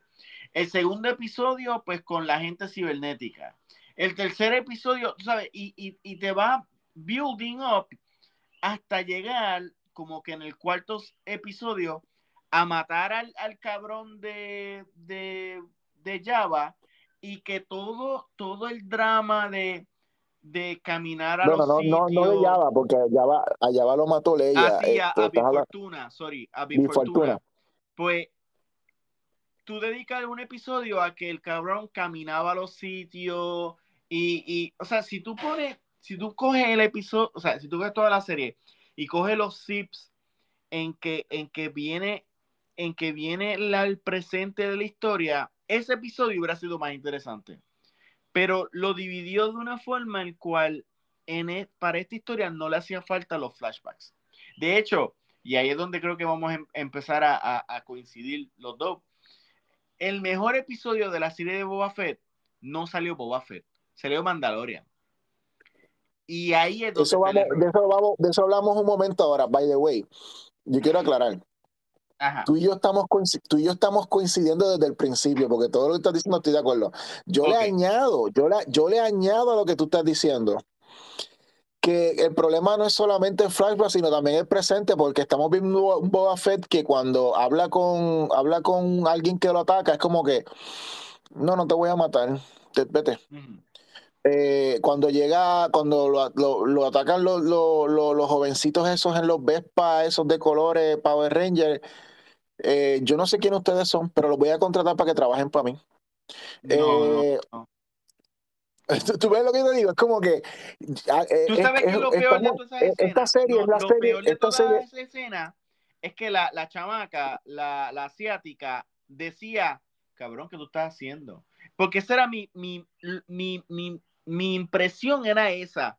cabrón, ¿qué tú estás haciendo? Pero en serio, ¿por qué estás caminando? ¿Por qué te estás quitando el casco? ¿Por qué no estás matando? Yo hubiera, o sea, en la primera insolencia, uh con el, especialmente con el fucking alcalde, cuando él... Ya es esto, ella es Phoenix, ¿En serio que Boba Fett, Boba Fett trabajaba con Darth Vader, en verdad él va a ir caminando hasta, hasta el City Hall y pedir una cita para entonces que se la nieguen, para que entonces abrir una puerta. O sea, pero what the papi, papi, el Wookiee, el Wookiee negro se metió a la casa de él a matarlo.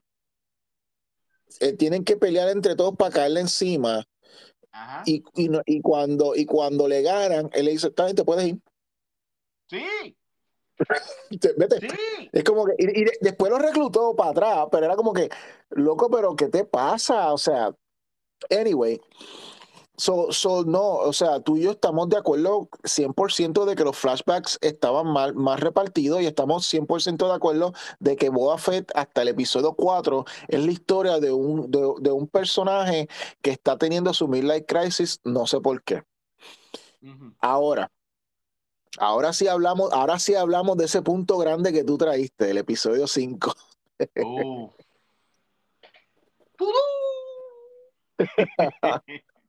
¿Cómo es la musiquita? Ahora sí yo te digo, yo vi ese episodio con mi hijo y a él le encantó. A él le encantó. Déjame buscar, déjame buscar aquí la, la música. Aquí.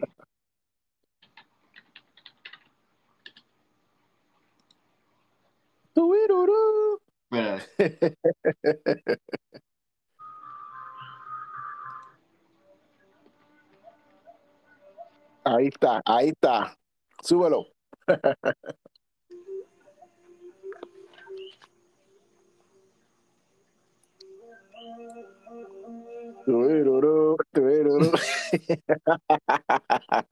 El retorno, el retorno.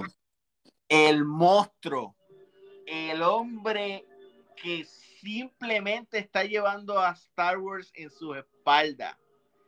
El, monstruo. Jim Jaren. Jim Jaren volvió y mano, honestamente, o sea, e, y me dio esta pena. Me dio pena porque fue escrito por la misma persona y yo decía, tú, tú, es. Tú dices, ¿cómo una persona te puede escribir los episodios 1, 2, 3, 4 y llega el 5 y es perfecto. Es como que, pues, o sea, ¿qué me dice? Pues, coño, el personaje de él es Mandalorian, no es fucking Boba Fett. Boba Fett parece como que una asignación que él tenía que hacer. Punto. O sea, los elementos de ese episodio 5, es más, eso no es un episodio 5 de Boba Fett. Eso es Mandalorian Season 3, episodio 1. Sí, este, ese es el 2.5. Ese es el 2.5. Sí. Eh, season 2.5 empezamos y, y este es como con un sabroso anteme, nos vemos, nos vemos en un par de meses. Sí, eh, no, entonces, entonces, honestamente, yo todavía no entiendo. Vamos a, vamos a hablar sobre el episodio. Pero yo no entiendo por qué hacer esto de que fuera a ver a Grogu. No entiendo. Yo, o sea, ¿por qué no terminamos Boba Fett y entonces él, vuelve a donde Grogu? O sea, tú me estás prometiendo que, honestamente, ellos me prometieron, según lo que yo entendí, quizá yo entendí mal, que en el próximo episodio de Boba Fett hay una gran posibilidad que vamos a ver, por fin, la escuela de Luke. Yo entendí bien. Vamos a ver la próxima, en el próximo pues episodio él va a ir a buscar a Grogu. Grogu va a estar en la escuela de, de Luke. Hello. Pues mira. ¿O no? Esto. Ok. Esto se puede interpretar de dos maneras, que fue lo que yo te mencioné cuando hablamos, cuando estábamos texteando. Ajá. Versión A, el próximo episodio, que es el episodio 6, Va a ser otra vez del Mandalorian, va a ser la saga del Mandalorian buscando a Grogu para darle su armadurita o lo que quiera que sea que él hizo con esa lanza. Sí, para, que, pues, que, sobreviva el ataque de, eventual de, de Ben solo. ¿verdad? ¿verdad? Esto, pues, y, eso es lo que vamos a estar viendo, y después, y después esto, eh, el último episodio de Boba Fett, porque el episodio, porque Boba Fett acaba en dos episodios. So, el último episodio de Boba Fett es cuando entonces él regresa a Tatooine, después de haber visto a Grogu, él regresa a Tatooine y entonces ayuda a Boba Fett a partir cara y toda la cosa. Ok, esa es versión A. Versión B hasta aquí llegó lo de Mandalorian por el season por ahora, porque el próximo episodio, digo, no por el season, porque Mandalorian va a estar en el último episodio, pero el próximo episodio lo estamos viendo desde el punto de vista de Boba Fett, donde eh, siguen reclutando gente y están, pero empieza la pelea. Todavía no ha llegado Mando, porque Mando va a llegar en el último episodio. Y, y que no, que, no vamos, no vemos, pero vamos a seguir y no vemos pendejeando con Boba un episodio más. Eh, esa es una posibilidad, lamentablemente. No estoy diciendo que lo que va a pasar, pero es una posibilidad de que vamos a pendejear otro episodio más y luego entonces la batalla final. Entonces, eh, ¿y qué pasa con Grogu? Pues ahí sería entonces, eh, si son tres, porque pues un flashback o lo que sea de que fue lo que hizo este cuando fue a visitar lo que sea. son, son, esas son las dos posibilidades, o sale Grogu o no sale Grogu. That's it. Y pues esto, pero es interesante como, como radicalmente el entusiasmo fue como que, diablo, tener que levantarme a las 3 de la mañana para ver a este tipo en un midlife crisis. Ah, ¿qué va a pasar la semana que viene con Mando en el show de Boba Fett?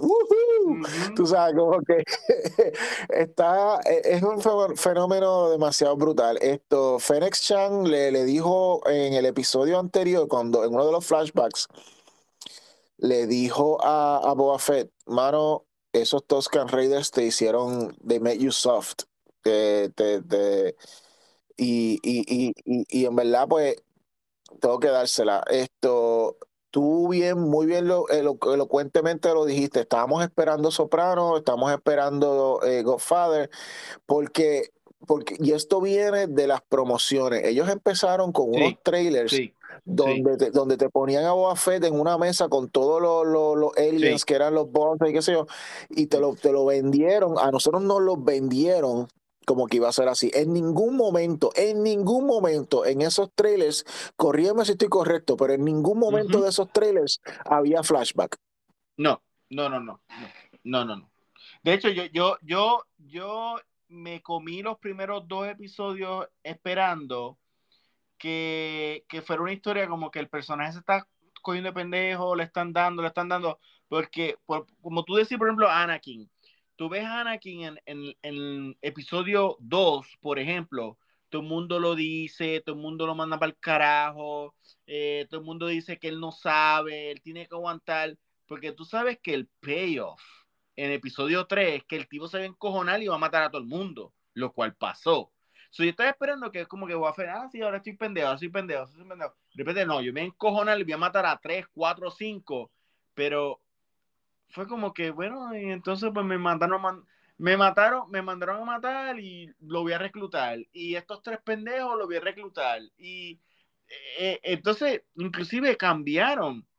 En Mandalorian Season 2, digo Season 2, 1, no me acuerdo. Cuando él sale, que el, Season 2.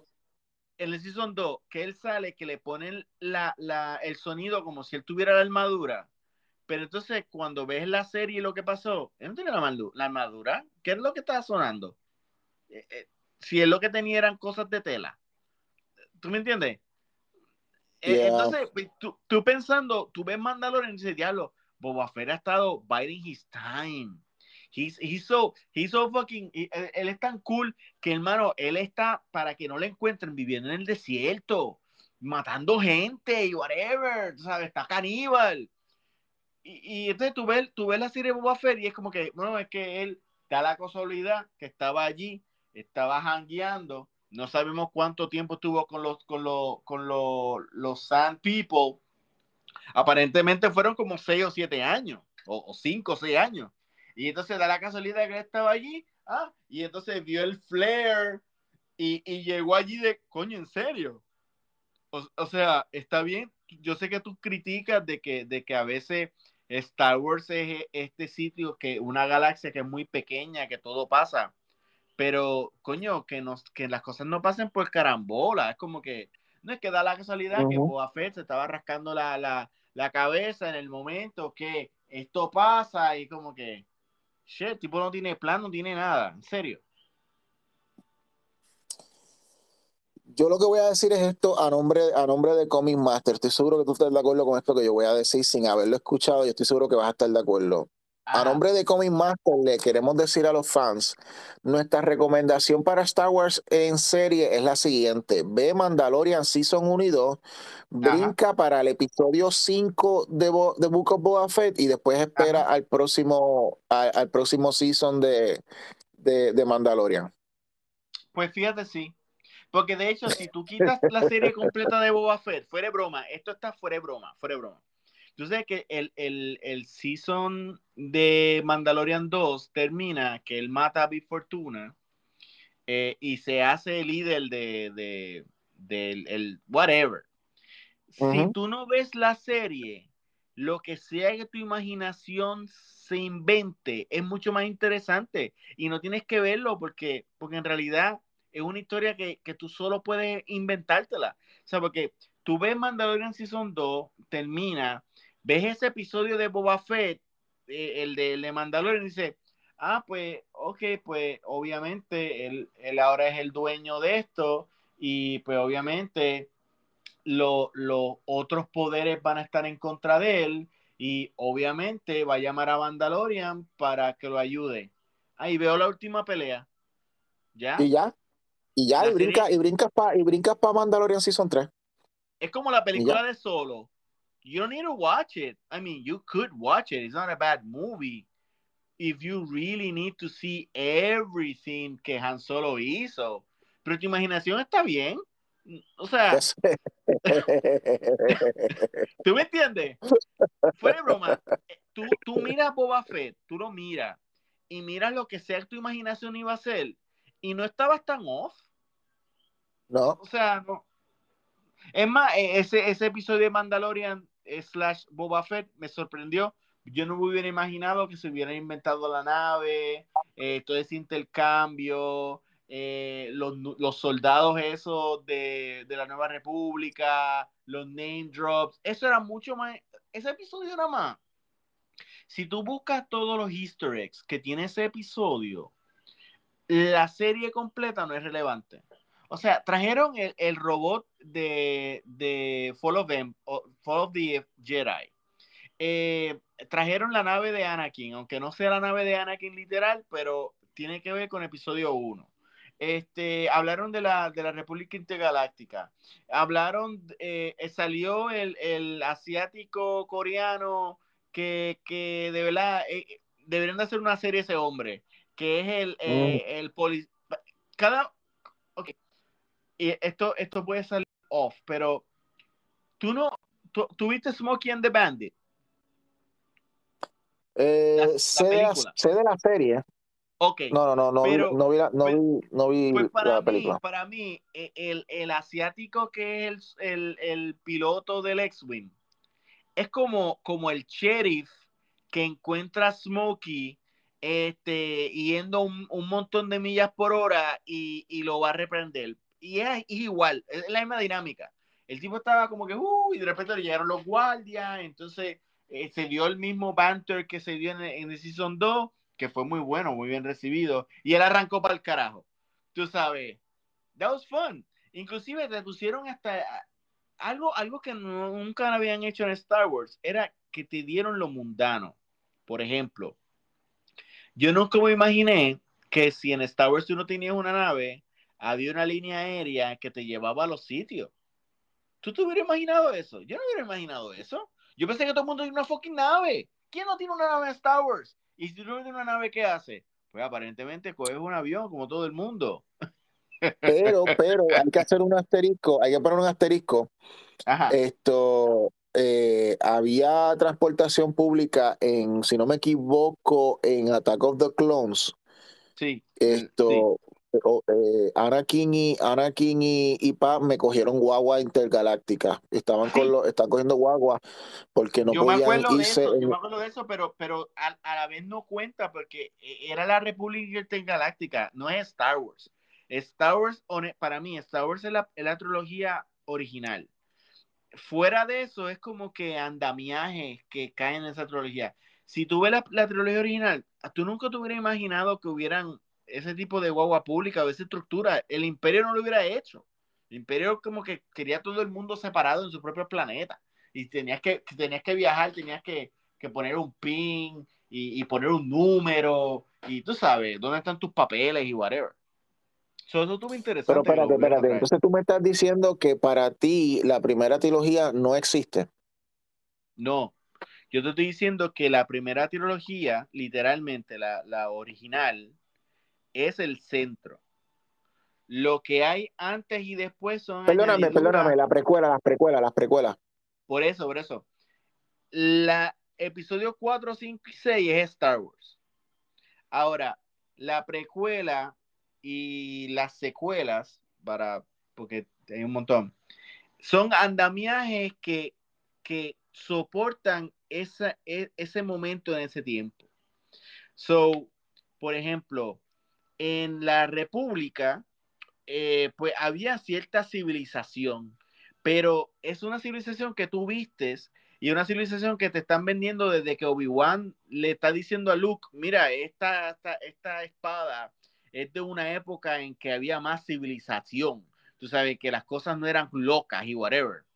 Y entonces estamos viendo este otro momento que es entonces la, la historia de Mandalorian y para atrás, en que inclusive si tú miras ese episodio de Mandalorian, las cosas han cambiado, ya tú no podías ser tan loco, ahora, ahora pues hay reglas y, y- si, si mezclabas un motor con el otro motor y hacías una supernave eh, hace 20 años, no hubiera, no, no hay problema, pero ahora, no, ahora, te, inclusive a mí me sorprendió cuando el piloto le dijo a Mando, no, no, no, no, eh, relinquish control, nosotros con, te vamos a controlar por control remoto para que para bajarte. Y yo me quedé como que, wow, that's so fucking boring. Yo no me imagino eh, el, el- el imperio diciéndole a Han Solo, no, no, no, Han Solo, no te preocupes, ya tenemos control de Millennium Falcon y, y vamos, vamos a aterrizarlo, porque es que estamos mirando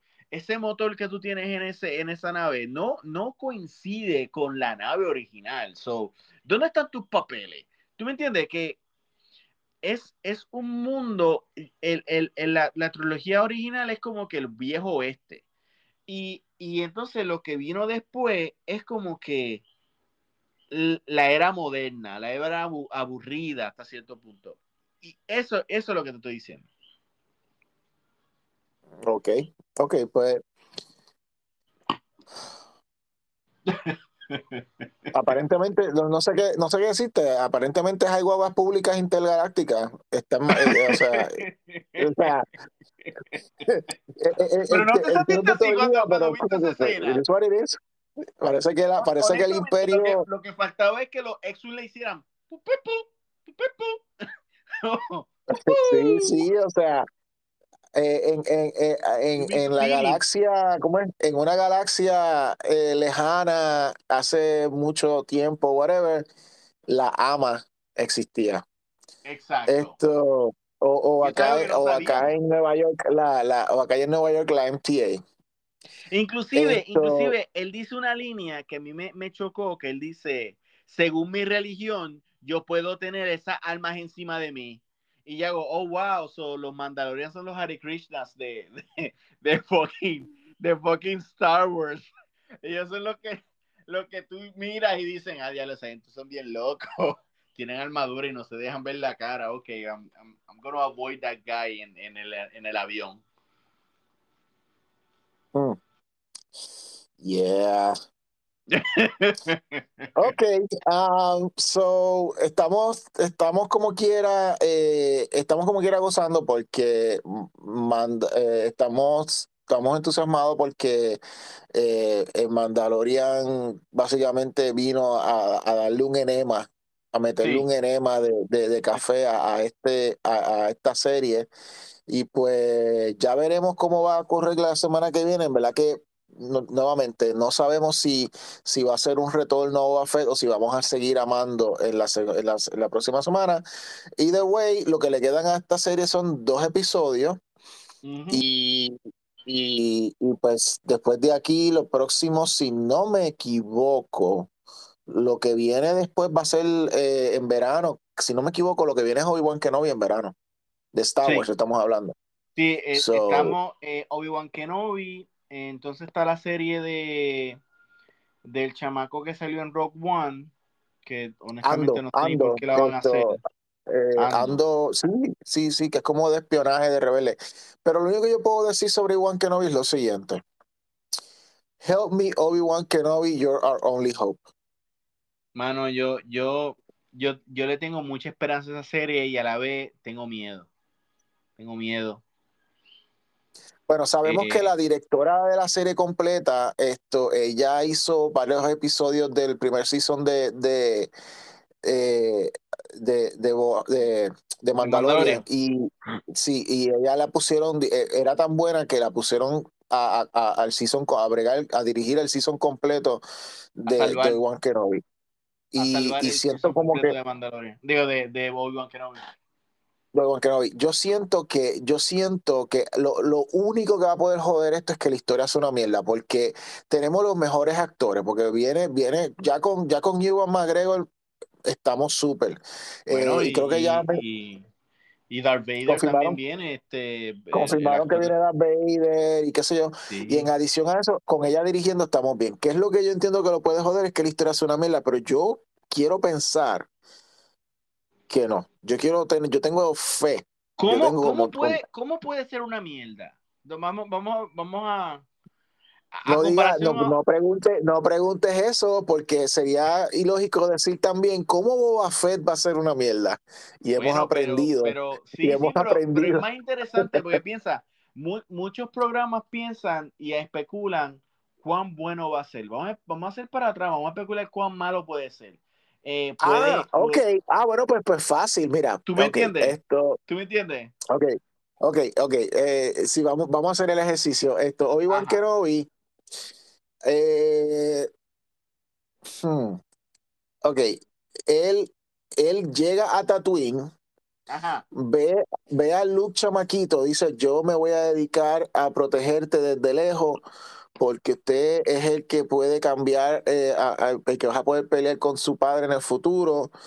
Y pues mi promesa a, mi promesa a, eh, mi, promesa a Yoda fue que yo me iba a quedar aquí en Tatooine. Y pues eh, eso es lo que va a ocurrir. Y de momento lo llaman y tiene que irse del planeta y, y entonces... Exacto, exacto. Yo estaba pensando lo mismo. Yo diciendo, ok, Okay, yo, yo digo, si tú seguías en Tatooine dicen, no, no, Ángel, pero that would be a good show. That actually be a good show. Eh, eh, no, no, eh, el, serían seis episodios, ocho episodios, whatever. Y, y, y, y Obi-Wan nunca llega a fucking Tatooine. La serie es como él va a llegar a Tatooine. Exacto, entonces te prometen, te prometen Darth Vader, pero Darth Vader solamente sale en unos mini hologramas, en una comunicación, en una comunicación con los verdaderos villanos, que son como que los malos que estén detrás de Obi-Wan Kenobi o lo que sea, y Darth Vader diciendo, y Darth Vader diciendo, mátenlos, y ya esa, es la participación de Darth Vader. Entonces, para, Hayden, para Hayden Christensen, porque también va a salir, él va a ser, él va a ser Anakin y va a ser Darth Vader. los flashbacks de, de Hayden eh, eh, Christensen van a ser una mierda. Es como que en vez de verlos peleando, los van a ver hablar. Hablar. Ellos hablando, y hablar, ellos hablando, hablando, sí, sí, hablando y jangueando en Coruscant. Y es como que eh, sale Hayden y es como que, pero maestro, no estoy de acuerdo con esto que me estás diciendo. No, no, no, no, no, no, no, salir en Coruscant es demasiado bueno. No, no, no, no, no. Va a ser en un planeta que no salió nunca en Clone Wars en una pelea que nunca salió en Clone Wars, que no tiene nada también, que ver. Que, también es desierto, que también es desierto, pero no es Tatooine. Exacto. para poder Y usar una- quizá- la y misma quizá- playa, en y la misma quizá- y lugares. eso sería muy bueno. Quizá Anakin hace un name drop de Akosha, de Akasha, whatever, Akasha Tano. Azoka, Azo- Azoka, Azoka. perdóname, Ahsoka. Hace un name drop, más nada, como que, oye, ¿cómo está la Azoka? Y ya. ya. y Ah, ya. y quizá, y quizá tenemos a Commander Cody. Y ya, y, y, y la serie está bien, bien de esto. Obi-Wan todavía está pensando, pues dice, dentro de un par de días tengo que irme a, a, a- a proteger a Anakin. Ah, Digo, a proteger a Luke. flashbacks. Todo flashbacks. Todo es flashbacks. Exacto, de, de, de información que en verdad no es tan necesaria, exacto. Y luego al final, y luego al final, cuando entonces sí decide ir a ir a Tatooine, interrumpimos el episodio porque llega Ahsoka y es un episodio completo de Ahsoka peleando. Ahsoka. Sí, para, para ganar, para ganar algún tipo de, de, de rating. De hecho, estuvo bien gracioso. Estuvo bien gracioso. Y, y, y ahí te digo que, que se ve el, el sentido del humor de, de John Favreau. Que cuando llega Mando a, a Tatooine, que llega donde la mecánica, que ya había tenido un, un cameo en, en, en Boba Fett, unos episodios antes, que ella le dice, oye, ¿y ¿dónde está el, el, el, el coso ese que estaba contigo? Y él dice, no, no, lo entregué a, a su, a, su, a su especie. Y dice, fuck, man, hubiéramos hecho un montón de chavos, hacer un fucking petting zoo y whatever. Y yo pensando, yeah, that's how Disney thinks. That's exactly how, how Disney is Es- thinking about this. Why are Exacto. we- ¿Por qué no estamos viendo más de Grogu? Le hubiéramos sacado chavo, le hubiéramos sacado chavo. Ya lo mano, honestamente, John Favreau, Disney debe de darle tantos chavos. Mano, yo Disney, cada vez que yo veo a John Favreau le doy a chavo, porque es que lo mejor que le pudo haber hecho, lo, lo mejor que le pudo, le pudieron haber hecho a Star Wars es Grogu. Lo mejor. Porque es que Grogu, si tú lo Lo ves, lo. Como personaje Yoda, Yoda te ata desde el final de Return of the Jedi hasta la mierda esa que ellos están haciendo con High Republic. Yoda va a salir en todo eso. Y entonces ahora crearon un personaje que, va, garantizado son 900 años de merchandise en cual ellos pueden poner desde un poquito de la precuela hasta infinito, hasta donde ellos quieran ponerlo. O sea, Grogu es un cash cow tan cabrón que debe de ser estudiado por universidades. As- Así, así de, de fantástico ese personaje. Está cabrón. Sí, o sea, la, la, la de gente que como no tenían mercancía a tiempo de, de, de Grogu, empezaron a hacer sus propios muñecos de Grogu. Eh, Es como, eh, es como, como eh, este, eh, ay, el, el, el de Marvel, el, el, el árbol de Marvel, ah, Groot. como Groot, Groot. O sea, todo, todo el dinero que yo he gastado en, en la versión bebé de, de Grogu va a ser reemplazado por la versión adolescente, por la versión niño, por la versión adulto, por la versión viejo. O sea, esa gente está garanti ellos garantizaron que yo gaste mi dinero en lo que sea que ellos inventen de aquí a quizás 20, 30 años, mis nietos, mis bisnietos van a comprar Roku. E, Eso, eso es increíble, Ángel. Increíble. Yep. De una...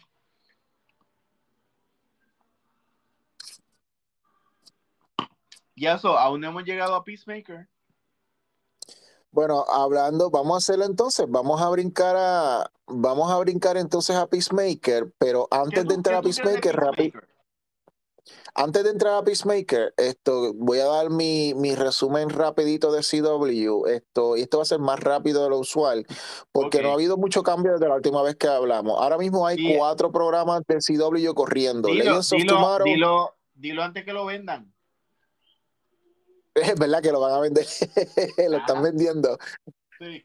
Eh, Legends of Tomorrow, This, This is Legends of Tomorrow sigue siendo el mejor, el mejor programa de esto, está brutal. Eh, me da pena que tú como fan de, que como fan de, de, de Doctor Who no lo estés viendo, porque obviamente pues sí, estoy de acuerdo de que esto no tiene nada, no sé por qué se llama This is Legends of Tomorrow, porque no tiene nada que ver con DC, pero habiendo dicho eso, es tremendo show de time traveling y de comedia. Y yo me río con, Wow. con estos anormales. Y so- es, un bonche, es un bonche de anormales que viajan a través del tiempo y no, so- y, y no son Bill and Ted. Tú sabes, esto está, eh, me lo disfruto, mano, me lo disfruto un montón y está súper cómico. En, esto, en este momento, ellos eh, estuvieron. eh, ellos estuvieron eh, en un en el, en el infierno, fue el último episodio de la que vi. Perdón. Ok. en un, en un reality, en un reality show del infierno. Wow. Y pues era como si fuera que estuvieran en The Real World o algo así. Estuvo, estuvo bien cómico. Esto, pero lo que yo sé que a ti te va a gustar, y es el único, es el único eh, eh, programa que voy a, a- a- a detallar, porque eso es lo que, te- que es lo que te gusta, es Ah. Superman y, y, y Lois. Esto, la revelación gigantesca brutal esta semana de, de Bizarro. Bizarro, eh, sí. todo- Vi un video. todo, todo el mundo, todo el mundo estuvo, estaba esperando, todo el mundo estaba esperando eh, a freaking, Doomsday. a freaking Doomsday. Pero ya Doomsday había venido anteriormente. De hecho, Lois menciona a, Lu- a, a Doomsday, que digo, eh, trata de que esto no sea otro Doomsday. Eh, cuando estaba hablando de, de, pues, de, que Superman pudiera morir o lo que sea. Eh, los todos los personajes están on point. Todos son personajes muy buenos, bien desarrollados, serios, cool. Esto, el, eh, el, eh, este tipo, esto, John Henry Irons está como está brutal haciendo el personaje. Sí, esto, la sobrina. Ahora, ahora se acerca Ajá. más a los cómics. Y entonces la sobrina, esto, que también es de los cómics, ella ahora está en este season y pues ella se está como que acoplando, pero esa yo la veo también eventualmente montando su armadura, eventualmente como, como en los cómics, so no te sorprenda. Esto, eh, los chamacos están cool. Eh, Superman eh, pelea, no es como que charro, sino que en verdad pelea. y pues esto, lo cual tú dices como que pues, eso no sería como que algo esencial de Superman. Eh, no, no, pero, pero parece que sí, lo están haciendo porque en estos tiempos eh, eh, se concentran más en las relaciones de las personas y menos en las peleas. Y cuando se trata de Superman, sí, yo quiero ver relaciones, pero yo quiero ver, yo quiero ver a Superman siendo Superman peleando y partiendo cara. Y a él lo ha estado torturando todo este tiempo como que uno, como que una, un ataque psicológico que está teniendo que le da como que unas jaquecas brutales y, y le dan unos flashes. Y es porque él está, lo que él siente, lo siente, lo siente, lo que siente lo siente bizarro. Y Bizarro estaba en las minas. Y, y lo que sentía Bizarro, eh, el, el coraje que sentía Bizarro, es lo que él está haciendo. Y en este episodio, Bizarro se libera de las minas. Son las mismas minas que en el season pasado tenían una kriptonita amarilla. Pues ese, esas mismas minas. Y de ahí es que está saliendo Bizarro.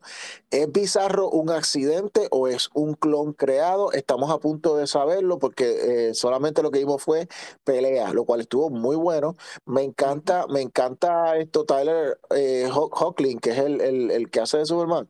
Me Ajá. encanta su interpretación de, de Bizarro, le queda bien, bien buena. So, adelante, Juan, el agua está calientita, mete el pie que te va a gustar. Entonces, eh, Batwoman, it- it's still bad, esto, y, y, y supone que Y ahora va a que, haber que un nuevo van a- Joker.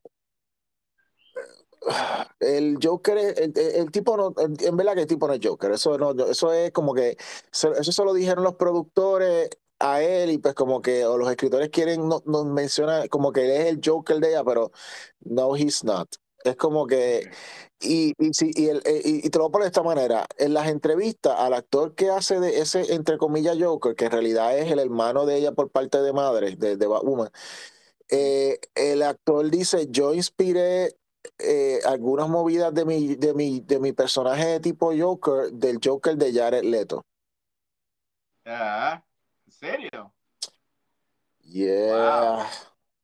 Con eso te lo digo todo. dicho- Esto no hay. Jack Nicholson o pero- Mm, mm, Él lo basó, él lo era basó muy de- obvio.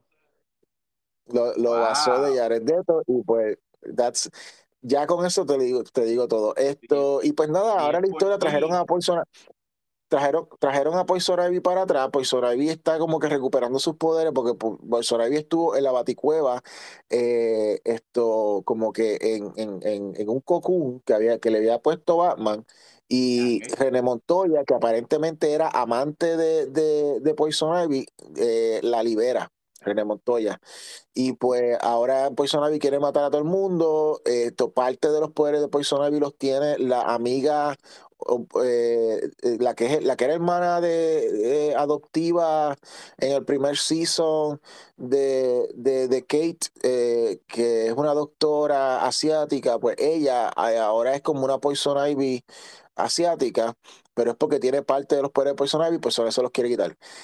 Eh, you can skip this one, you can skip this show, don't worry. Yeah, Esto, y yeah. pues, y, eh, y eso nos lleva al último show que está corriendo ahora mismo, porque todavía está a punto de empezar, pero todavía no ha empezado otra vez esto de Flash. Eh, eh, Naomi. Esto lo que te puedo decir es que lo pongo de esta manera, Juan.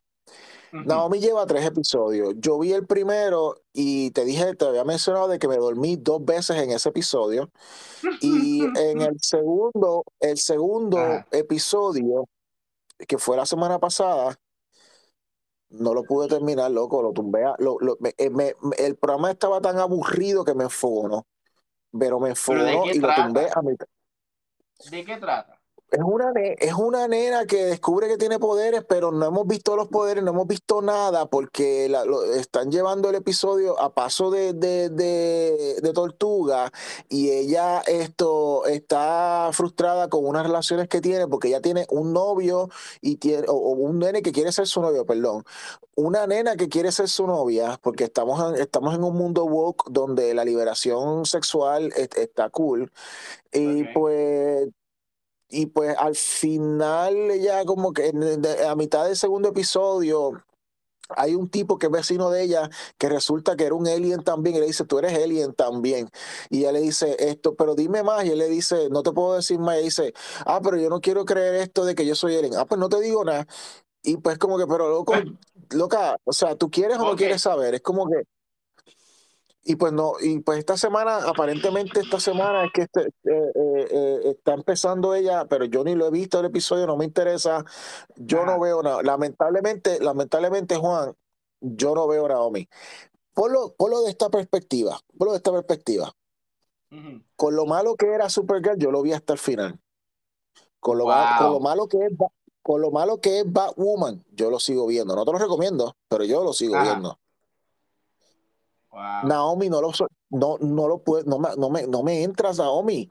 Y, y, y yo le tengo ya, literalmente, a ese personaje le tengo odio, porque ese personaje lo que hace es ocupar espacio de DC, ya sea en los programas, primero lo hizo en los cómics, nos ocupó espacio en Justice League, el cómic de, Bri- de Brian Bendis, quien es el creador del personaje, y nos quitó Y tiempo de líder- Justice y League para, líder- para hablar de cuán, Ella es la líder de Justice League. La ¿verdad? líder donde que, que ajá y Superman y Batman diciendo oye tú eres cool tú eres buena hasta Batman le dice oye oye tú tú tú tú prometes tú prometes tú eres buena y es como que es como que no esto no es Batman es como que qué es esto so nos quitó tiempo del Justice League nos quita tiempo del mundo de DC ahora nos está quitando tiempo de los programas de televisión de, de CW este personaje yo le he decidido no no eh, esto no esto no va a ser un- una proclamación de, de los Comic Masters es una proclamación de Ángel Fuentes. Yo Ángel Fuentes oficialmente le declaro la guerra a Naomi. Todo lo que sea Naomi todo lo que sea Naomi va a tener una cruz y una maldición puesta por mí y, y lo voy a condenar cuando lo vea. Si hacen muñecos de Naomi, lo condeno. Si hacen programas de, el programa este de Naomi, lo condeno. Si hacen alguna película de Naomi, lo condeno. Si Naomi se atreve a aparecer en Blue Beetle, ese episodio lo mando para el carajo.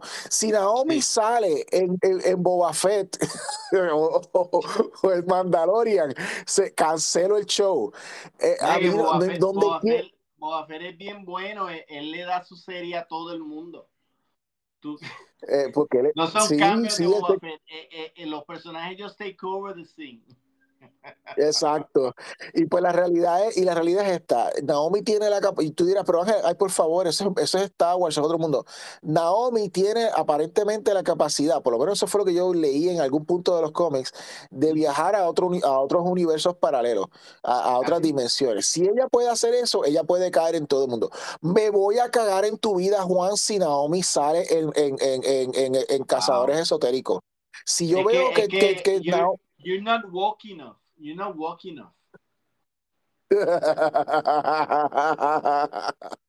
Por eso es que parece que no, no puedo no puedo hablar el idioma. I don't, I don't talk walk y pues como no estoy walk, pues no puedo hablar walk, pues entonces no puedo no puedo entender lo que es Naomi. No. Lamentablemente lamentablemente esa serie no me entra, es aburridísima. No, tú me preguntaste ahorita pero hace como como como como 15 o- o segundos me preguntaste. Hace como no 20 hizo un segundos me- drop. No, no, porque a- a- en, el primer episodio se supone que iba a salir, pero resulta que era un, un era otra, otro tipo que se hizo pasar, un alien que se hizo pasar por Superman, porque algo pasó ahí que tampoco explicaron ni en el segundo, ni eh, eh, a lo mejor le explicaron en el tercer episodio, pero yo no lo voy a ver. No es Superman. El punto Wow. es que Superman no, no, no era ese. Lo que lo, No sí lo mencionan. Es un mundo, eh, ese es un mundo donde hay un Superman, pero no, Ajá. no, no eh, no era ese, no, no, no, esa cosa que salió no era Superman. Ahora, tú me preguntaste hace como 30 segundos, hace como un minuto me preguntaste de qué trata la serie. Sí, ¿de qué trata? De nada, de esta chamaca que se pasa frustrada y woke Ok. y, y, y, y en high school Pero y, no, con, y no con está en el, pero no está en el. Arrowverse. No está en el Arrowverse. Pues no sé, yo entiendo que es un mundo, es un Earth alterno porque nuevamente el Superman que iba a salir no es Her- Hoechlin, que es el, el- el Superman del, del, del universo Prime de, de, de, los- de CW, ella es de otro mundo. Yo entiendo que ella es de otro mundo. Ahora, ella tiene la capacidad de brincar y, y, y, y de, y de dañar los, los shows. Me voy a cagar en la madre si esa mujer se aparece en. Legends of Tomorrow. Si esa Ese, mujer se aparece dañar los shows. ese es su poder, ese es- yo creo que es su poder. Invadir los shows de las otras personas, invadir los cómics de las otras personas y, y, y, y, y, y, y hace- y convertirlo en mierda. Es como que todo lo que toca se convierte en mierda. Lo siento, lo siento. Eh, yo me quedo, yo tengo, yo, yo sé, ahí, yo, yo veo programas hasta donde sea, pero mi, yo, mira, mi línea, mi raya, mi, mi, mi línea en la, en la arena, el límite de Ángel Fuentes es Batwoman. Hasta ahí llego en charrería. Después de ahí, yo no cruzo. Tú sabes, esto, Wow. Lamentablemente, eres valiente Naomi, yo, yo ni, honestamente, yo no vi Woman. No, no, no la he visto. No, no sé. No, no me interesa. no, no, y y te digo, no, no te recomiendo a Woman, pero, pero es suficientemente, es suficientemente ok como para matarme una hora O lo que quiera que dure el episodio. Naomi no puede hacer eso. Naomi no puede, porque está frustrada porque su novio o su amiguito que quiere ser su novio, porque no son novios, está frustrado porque ella tiene una amiga que quiere ser su novia, pero ella tampoco es su novia. Y, y tienen otro muchacho que es un bully del, de la- del amiguito que quiere ser novio, que también, que él quiere ser novio de ella también, pero ella no los hace. Ella es como que todos quieren ser novios de ella. Y pues parece que eso hace que esté muy ocupada como para crear una trama en la historia. Y pues lamentablemente, I'm out. Y pues Yeah. no, Comic Master no es el, como yo sé que tú no lo vas a ver, Comic Master no es el lugar donde vas a encontrar información de Naomi. A menos que hagamos, ok, no, mentira. Como le tengo la guerra declarada a Naomi, nosotros vamos a crear en Comic Master una cosa que se llama el Naomi Alert. El Naomi Alert es cuando de momento veamos un cambio en algún cómic donde ella no debería pisar. Ah, que de momento salió, que de momento salió en un en el cómic de Batwoman, salió esto Naomi, está anunciado. Eh, eh, Naomi Alert, no compren ese cómic, que salió en Wonder Girl y en Wonder Woman y Wonder Woman diciendo tú de todas las, nosotros somos Amazonas, pero tú eres más mujer que todos nosotros porque tú eres Naomi. Naomi Alert, no compren ese cómic de Wonder Woman. Cada vez que salga ella en un guest appearance en lo que sea de cómics, nosotros les vamos a prevenir a ustedes para que no lo compren. Ese es el Naomi Alert que les prometemos aquí en Comic Master. Muy bien. Pero tú sabes lo que, pero tú sabes lo que, lo que me ha restaurado la fe en el mundo. Después, de haber perdido. Do you really want it? Do you really want it? Para pa para pa para pa para pa para pa para pa. Esta serie, ah, María. es, es, es, un, es fresh of air, new air. Te admito. Um, lo he visto eh, puedo tener mi, mi, mi, ¿cómo te digo? Es, es, DC por alguna razón se ha convertido como que en este weird ass dark shit eh, con Titans y otras series como esa. Pero con Peacemaker funciona, funciona. Este Peacemaker me encanta, es un idiota. Eh, gracioso. el, el, águila funciona.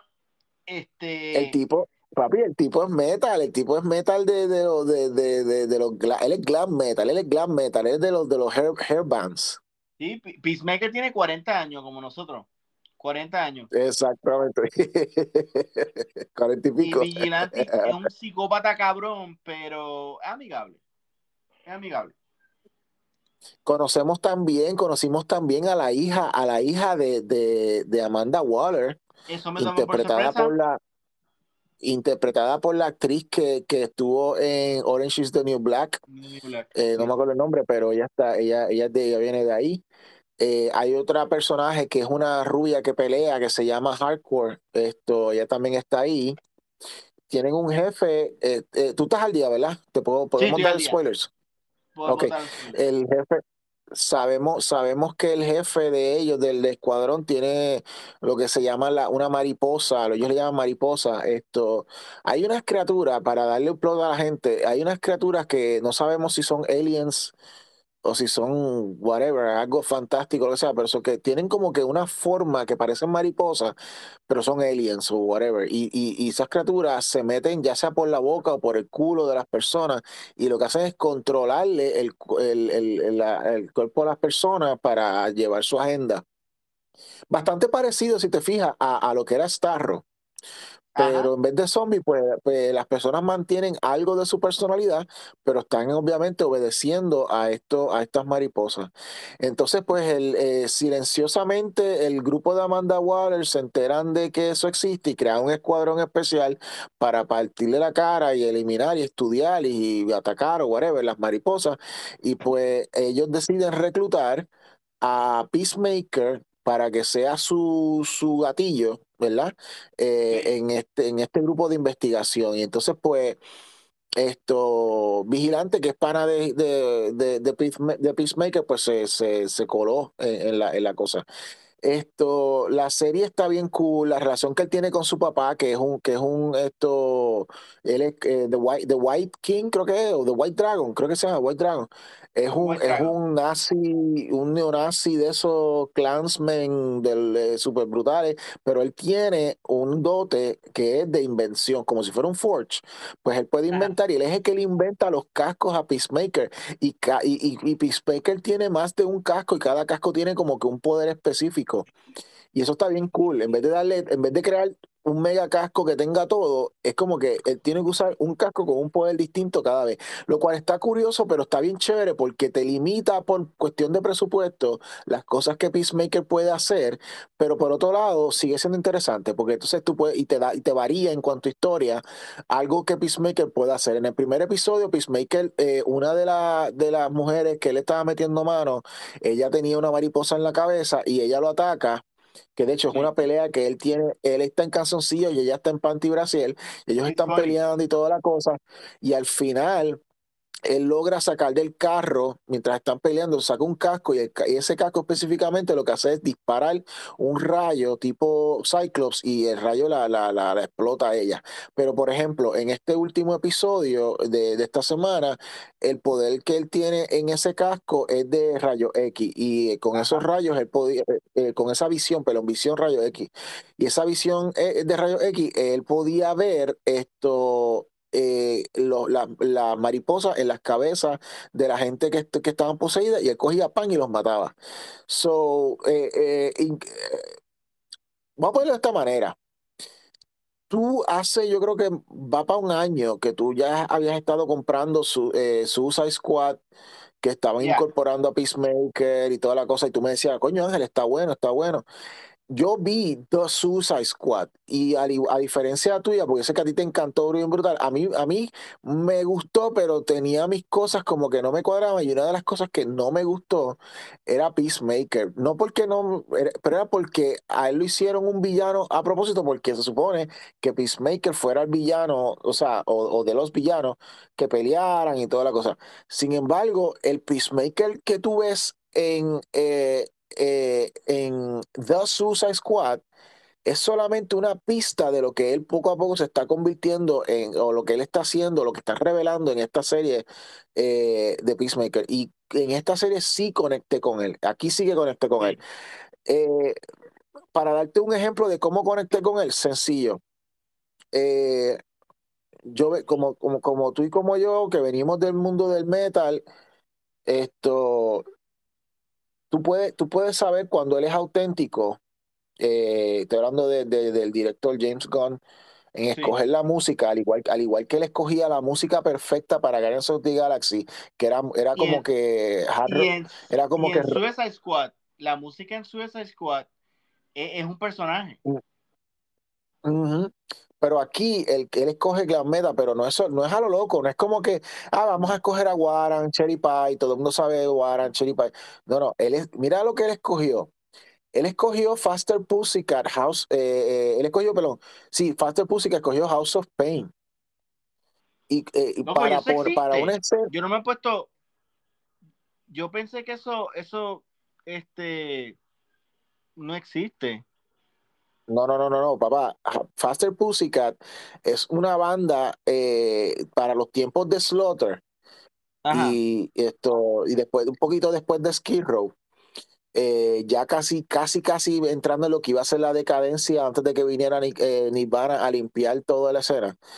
Eh, cuando ya estaban en decadencia, eh, había una banda que se llama Faster Pussycat y ellos tenían eh, una, una canción que se llama House of Pain, que trata sobre pues un nene que, que, que toda su vida pues ha estado sufriendo la ausencia de su padre.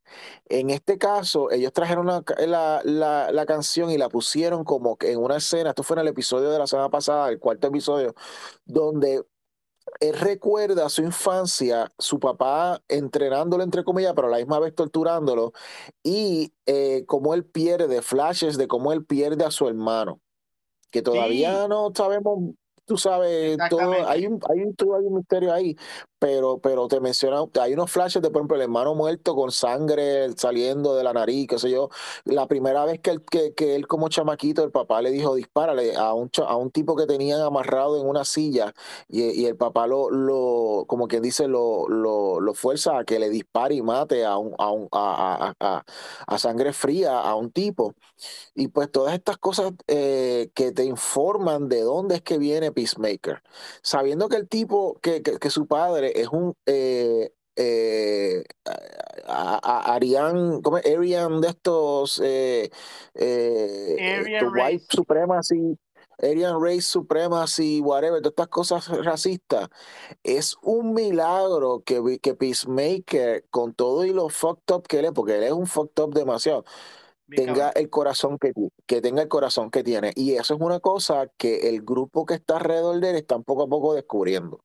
De manera positiva, eh, y, y, pues este, automáticamente eh, es, imposible que tú no, que tú no quieras eh, que, el, que, que tú no quieras al personaje, you root for him, tú, tú, tú, tú quieres que, que, que sea exitoso y que, que, que se reivindique y que se convierta en, un, en el héroe que él se ve, que él, que él quisiera ser, pero que en realidad todavía no es porque pues tiene muchas cosas de su, de su crecimiento y que, que, lo, que, lo, que le prohíben como que razonar de otra manera las cosas, pero, pero está llegando ahí. Es como que, eh, como tú dijiste, el tipo es un idiota, pero es un idiota que está alcanzando una, eh, que estamos viendo en este, en este programa, que está, está alcanzando una madurez emocional. Sigue siendo un idiota, que mata bien, pero sigue siendo un idiota. Pero es un idiota que mata bien, pero con, con, con una fuerza emocional, una, una, madurez emocional, que es lo que va a hacer que tome unas decisiones en su vida distintas a las de su padre y que lo vaya a llegar literalmente a una confrontación directa con su papá. Ya su papá lo quiere matar, porque, porque sabemos que, que lo, la gente de Amanda Waller lo, lo, lo, lo, eh, lo pusieron ahí, le, le, le pusieron la, la, las huellas digitales a él para que lo metieran preso a él para que Peacemaker saliera afuera. Pero, sí. pero ya el papá dijo, yo voy, o sea, vio, si va, se va a poner el traje de, de, de White, de, de, White Dragon y va a ir a pelear con su hijo, lo va a querer matar. Y eh, la historia está chévere, la historia está entretenida, tiene acción, tiene, tiene mucha comedia, esto tiene muchas referencias a glam metal, tiene, estaban hablando de Hanoi, en este episodio de esta semana estaban hablando de Hanoi Rocks y pusieron una canción de Hanoi. Sí. Wow, yo pensé que se estaban inventando sí. esas cosas. No, y la gente wow. que cantan eh, eh, la de Do you, la canción, la gente que cantan en la introducción, el Do You Really Want It? Esos son una gente que se llama Wing Wam. Y Wing Wam es una banda heavy metal, creo que de, de Denmark o una cosa así. Esto, wow. y, y, o sea, James Gunn sabe su música. Ese es el punto que quiero llegar. Él sabe que si te va a hablar de, o sea, si, si, si, eh, si él te habla en, en Guardians of the Galaxy de música de los 70, tú vas a ver música de los 70 decente. Y lo mismo está pasando aquí, eh, y es, es, esto, unos, el, el, glam metal, una vez vino, una te lo pone de esta manera, una vez vino esto, Nirvana. Nirvana, ni, literalmente, ni, literalmente Nirvana mató el glam metal. Es verdad. Punto, lo, es verdad.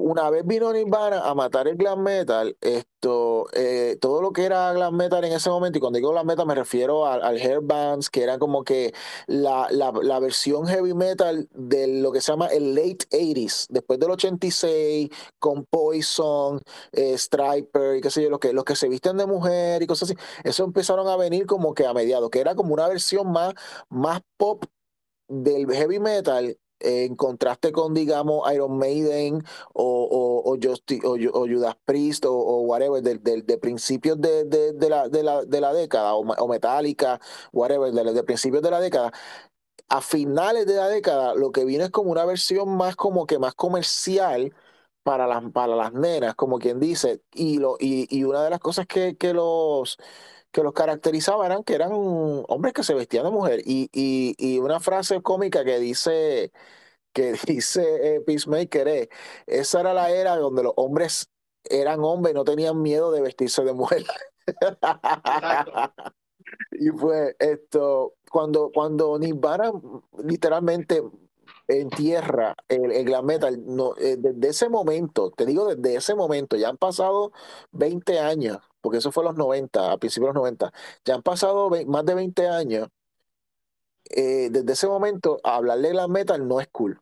Hablar de glam metal es como que, a menos que tú lo digas en añoranza, te encuentres con alguien y se diablo en aquellos tiempos, whatever. Pero a las nuevas generaciones, mientras tú puedes hablar con, la, de, con las nuevas generaciones, digamos, de, de, de, de jazz, de rock, de, de, inclusive el rap de, eh, original, este de esto, de hip hop, Hippity Hop, eh, ese, ese, rap original, de old school. Tú puedes hablarle a todas las nuevas generaciones de todo tipo de música, pero el glam metal es, es, eh, es como que ridículo. Y tengo que decirte, Juan, que yo estoy experimentando que como que, como que la reacción que está teniendo la gente a través de este programa es como que se glam metal está volviendo otra vez a ser cool. Y, tú, y, te puedo decir, y te puedo decir que eso me ha, me ha, me ha inspirado y me he metido en Spotify y me he metido a buscar bandas que hace años que yo no escucho. Me he puesto, eh, en, eh, no sé si notaste, en una escena que, que, Peacemaker, en ese primer episodio donde Peacemaker se mete en el apartamento de, de otra persona y le, y le, empieza a robar los discos, ¿te acuerdas? Que él mete todos los discos en una sábana para llevárselo. Sí, sí, sí, eh, sí. entre los discos estaba Cinderella, estaba Firehouse, estaba Ajá. esto... Eh, ¿Quién más estaba? Obviamente estaba, estaba eh, eh, eh Faster Pussycat, uh -huh. estaba, estaba, había, había, un par de, había un par de bandas.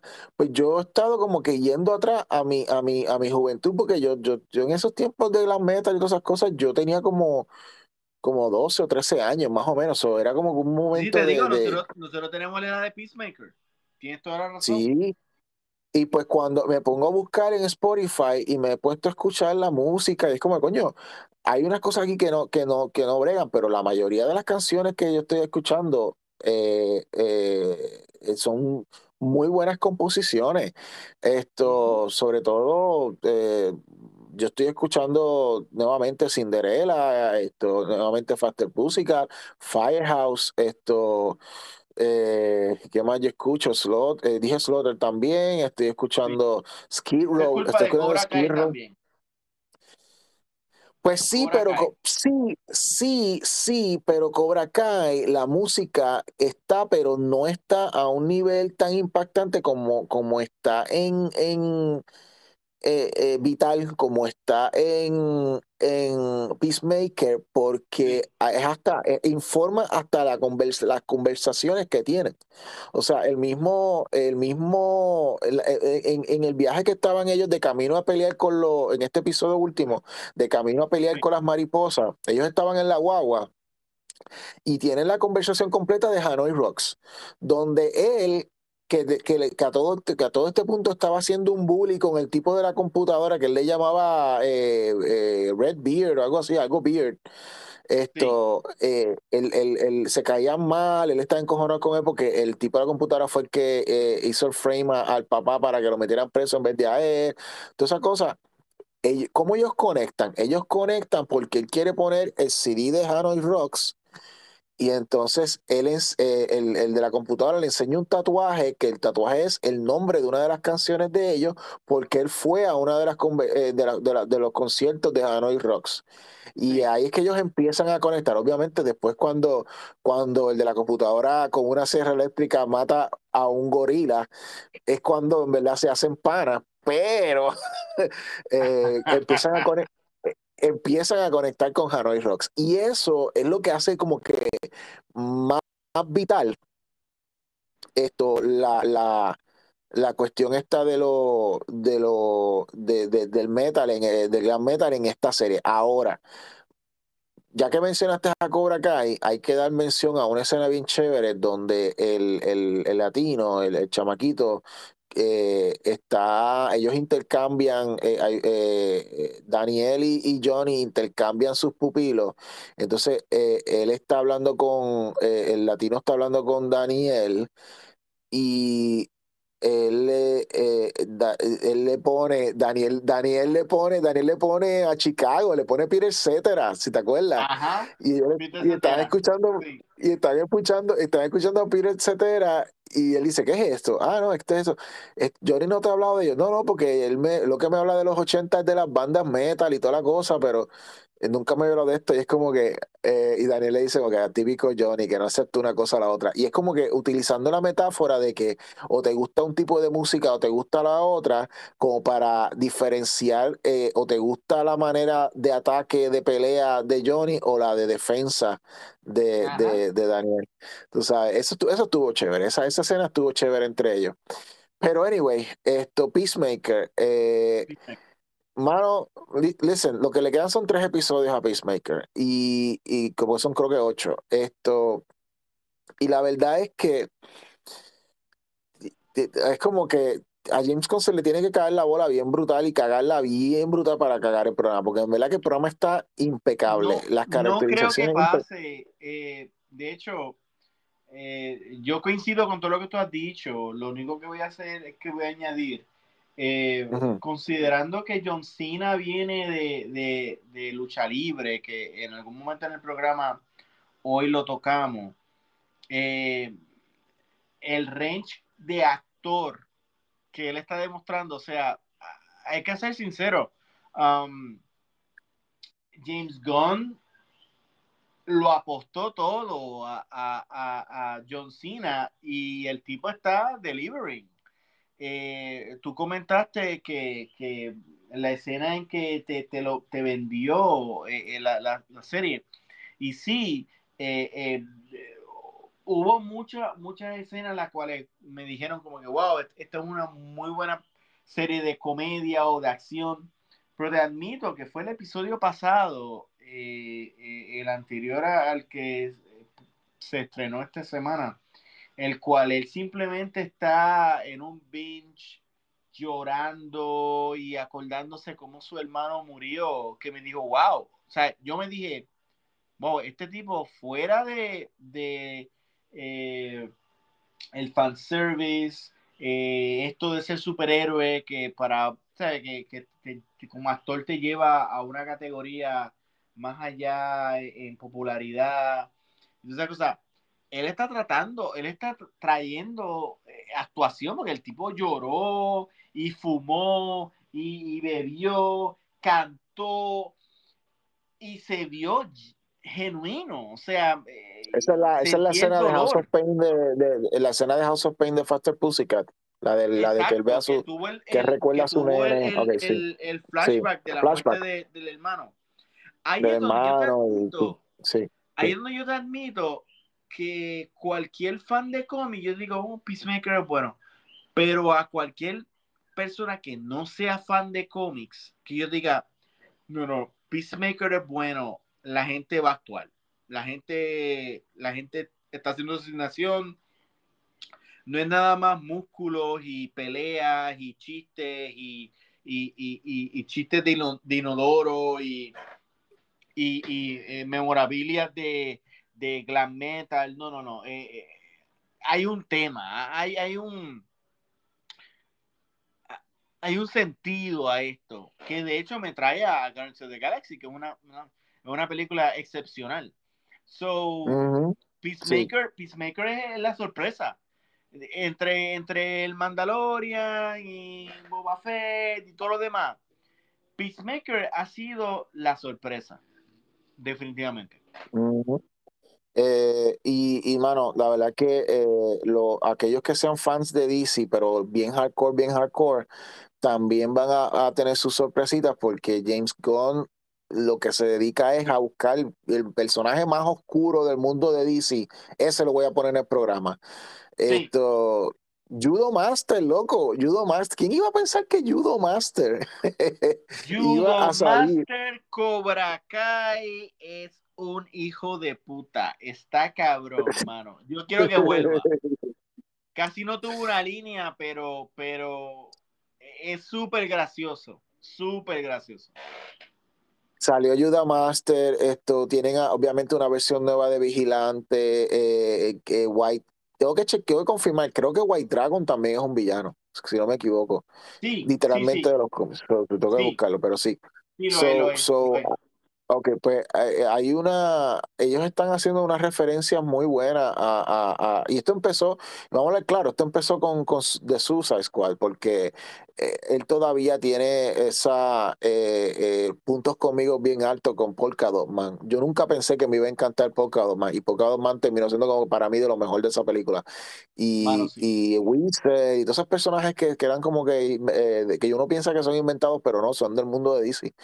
Y de hecho, el actor, el actor, es un monstruo. E, e, ese actor, tú lo miras en, su, en su repertorio de películas. El cabrón salió en Dark Knight. El cabrón tiene un personaje. Sí, él, era él, policía. Él era policía Exacto. en Dark Knight. Y, y entonces salió en Ant-Man, que tiene un, personaje recurrente, y ahora salió en DC. O sea, fuck. Ese tipo está cabrón. Él, esto, se llama David Dashmalchian, creo que se llama él. David Dashmalchian, creo que se llama. Esto, hay una cosa eh, con, con, con, Peacemaker, antes de que acabemos. Peacemaker, eh, eh, parece que el mundo entero está coincidiendo con, con nuestra impresión de él por, de, de, de, la serie. Porque Peacemaker es ahora mismo, en este momento, es la serie más vista en el mundo. Le ganó a, a, Es la serie más vista en este, en este momento.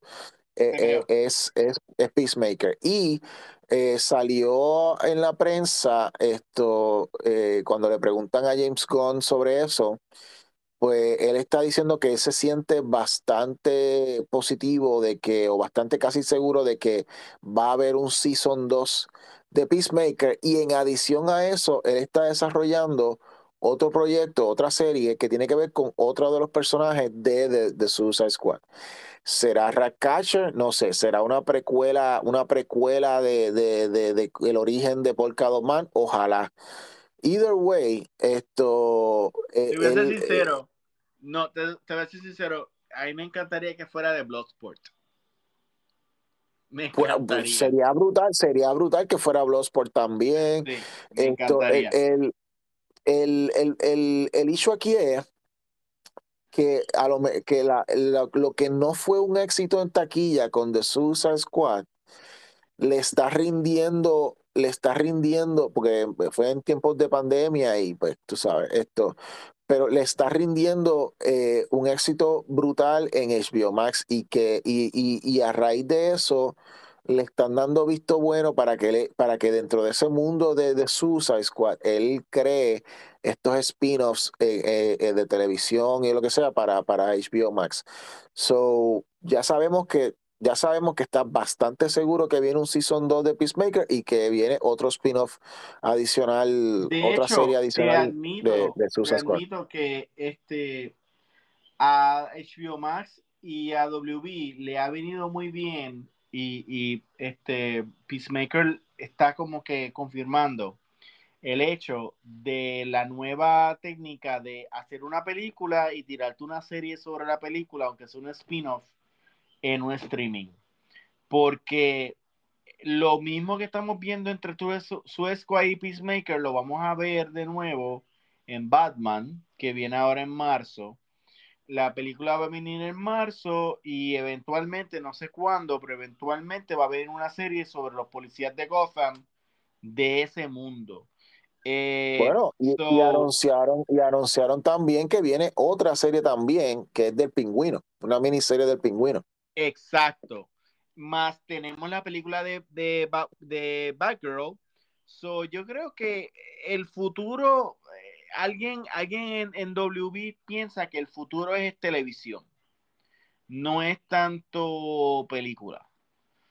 Este, y mirando el éxito de, de Netflix, uno piensa que, diablo, la película está por encima de la, de serie de televisión.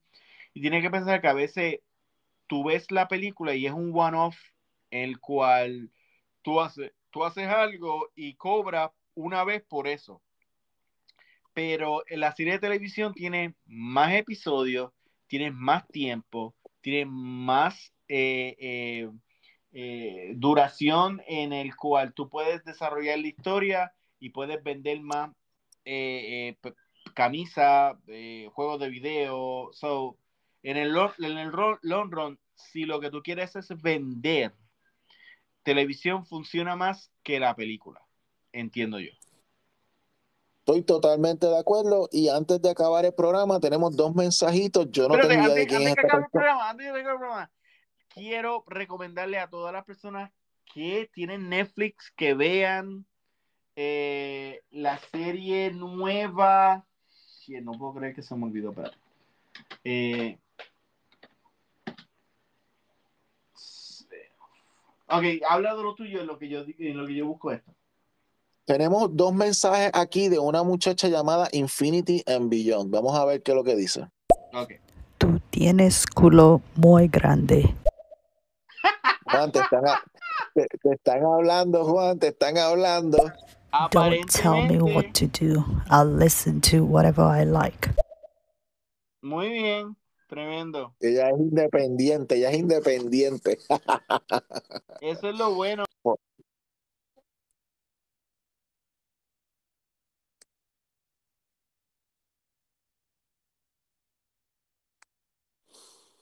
Hay que ver, eh, mientras Juan está reconectándose, esto, vamos a tratar de adivinar cuál es la serie que él nos quiere recomendar.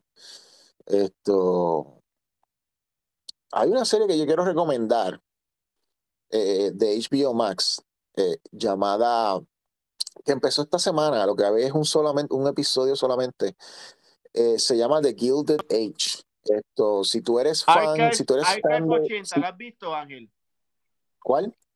Archive 80. Oh, sí, yo la vi. Yo, Giselle Binch está bien, bien nítida la serie. Please, no me digas porque no he terminado. Esa serie está cabrona.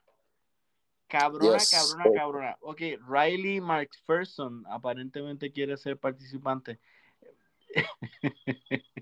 Yeah. Serie está bien loco.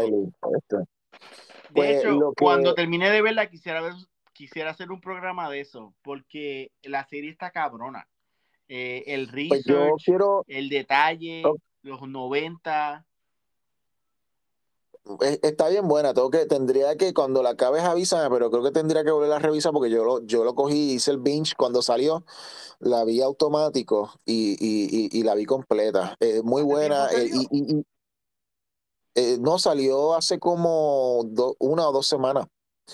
Ah, Esto, bueno, pero yo la, pero yo, pero ya, es que yo veo tanta cosa, por ejemplo, mientras tú te, de momento como que te desconectaste y Ajá. yo empecé a hablar eh, de que yo estoy viendo una serie llamada The Gilded Age en, en, en HBO Uh. Max. Yo la empecé, Eh, yo la empecé, pero no he terminado el primer episodio, pero está buena, está súper.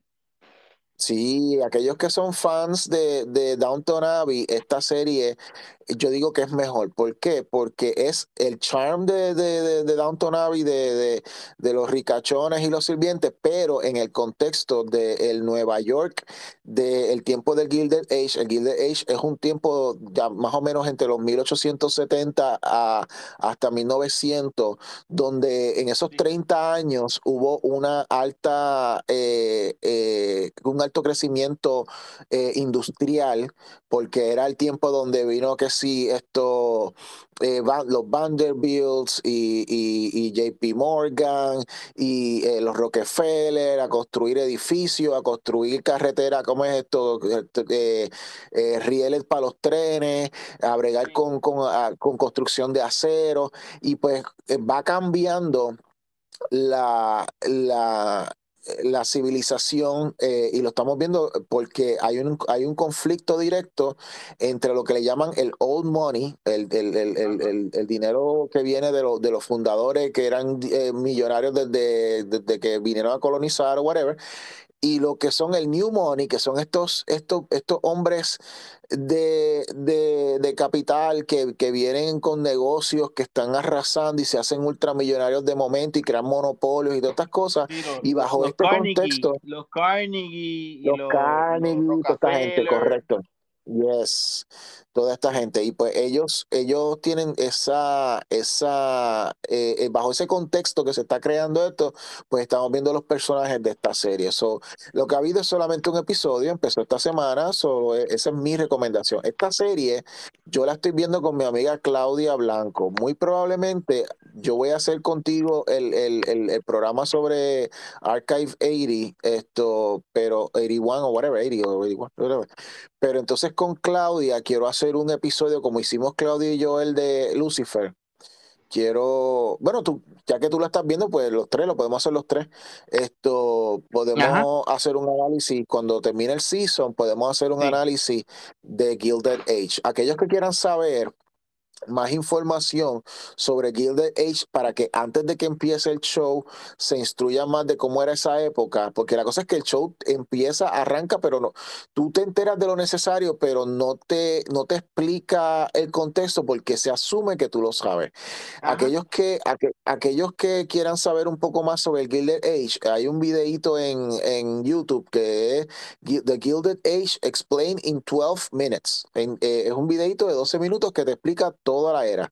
Y si te interesa, lo vida es bien entretenido, aprendes mucho y, y, lo ves como una introducción a lo que lo, ves primero esos 12, esos 12 minutos y de, del videito de YouTube y luego brinca a, a The Gilded Age en HBO Max, ¿ok? Esto, Juan, tenemos de hecho, otro, de hecho otro si, si, quieren, si quieren tener un, un companion eh, series sobre, sobre el, el Gilded Age, eh, les recomiendo el documental que hizo History Channel sobre The Men Who Built America. Eso sobre la es correcto. historia de. Cornelius Yes. Vanderbilt, eh, John D. Rockefeller, Andrew Carnegie y JP Morgan, ah, y, y Henry Ford. De hecho, se van a sorprender para las personas que le interese este tema, que muchas de las personas que todavía tienen influencias en el mundo vienen directa o indirectamente de estas cinco personas. Eh, y es muy interesante porque es cuando la industria reemplaza el gobierno y a los reyes y, y se crean estos, estos burgueses, como hablamos, de monopolio, el cual eh, crean, en, es como que hacen esta extrema riqueza alrededor de esta extrema pobreza y, y es muy interesante, se lo recomiendo. Muy, muy, muy buena esa, esa miniserie de, de, de eh, History Channel. Ok, tenemos un mensaje de Riley McPherson. Vamos a ver cómo nos van a insultar ahora. Hola, luck with that, good luck with that. hola. Yo soy de Ucrania y estoy escuchando a ustedes. Gracias. Eh, Riley, me, gracias por escucharnos desde eso me Ucrania. asusta, eso me asusta a veces. Mucho gusto, Riley. Mucho Esto, gusto. eh, si, si nos quieres seguir, Riley, esto, y, y ver más, y, ver, y vernos en video, eh, nosotros estamos en YouTube. eh, eh, búscanos por el canal de YouTube que es Comic Masters. Nos puedes conseguir también en Facebook o eh, como Comic Masters y nos puedes conseguir, eh, nos puedes seguir si tienes esto Instagram, nos puedes seguir bajo Comic Master Show en Instagram. A través de esos, de esos social, social media, tú puedes enterarte de cuando Juan y yo hacemos programas. En nuestra mayoría hablamos de, de lo, lo más importante para nosotros son los cómics, pero también obviamente pues hablamos de películas, de Sí, series, todo lo que esté de moda. No necesariamente tiene que ser un cómic, si es algo que nos interesa, lo vamos a hablar como hablamos ahora hace unos minutos que hablamos de Gilded Age y de, y de esto, eh, eh, ¿cómo es? Re- Record, ¿cómo es? Record 80, ¿cómo era que se llama ese programa? Ajá, Ar- Esto, Archive 80.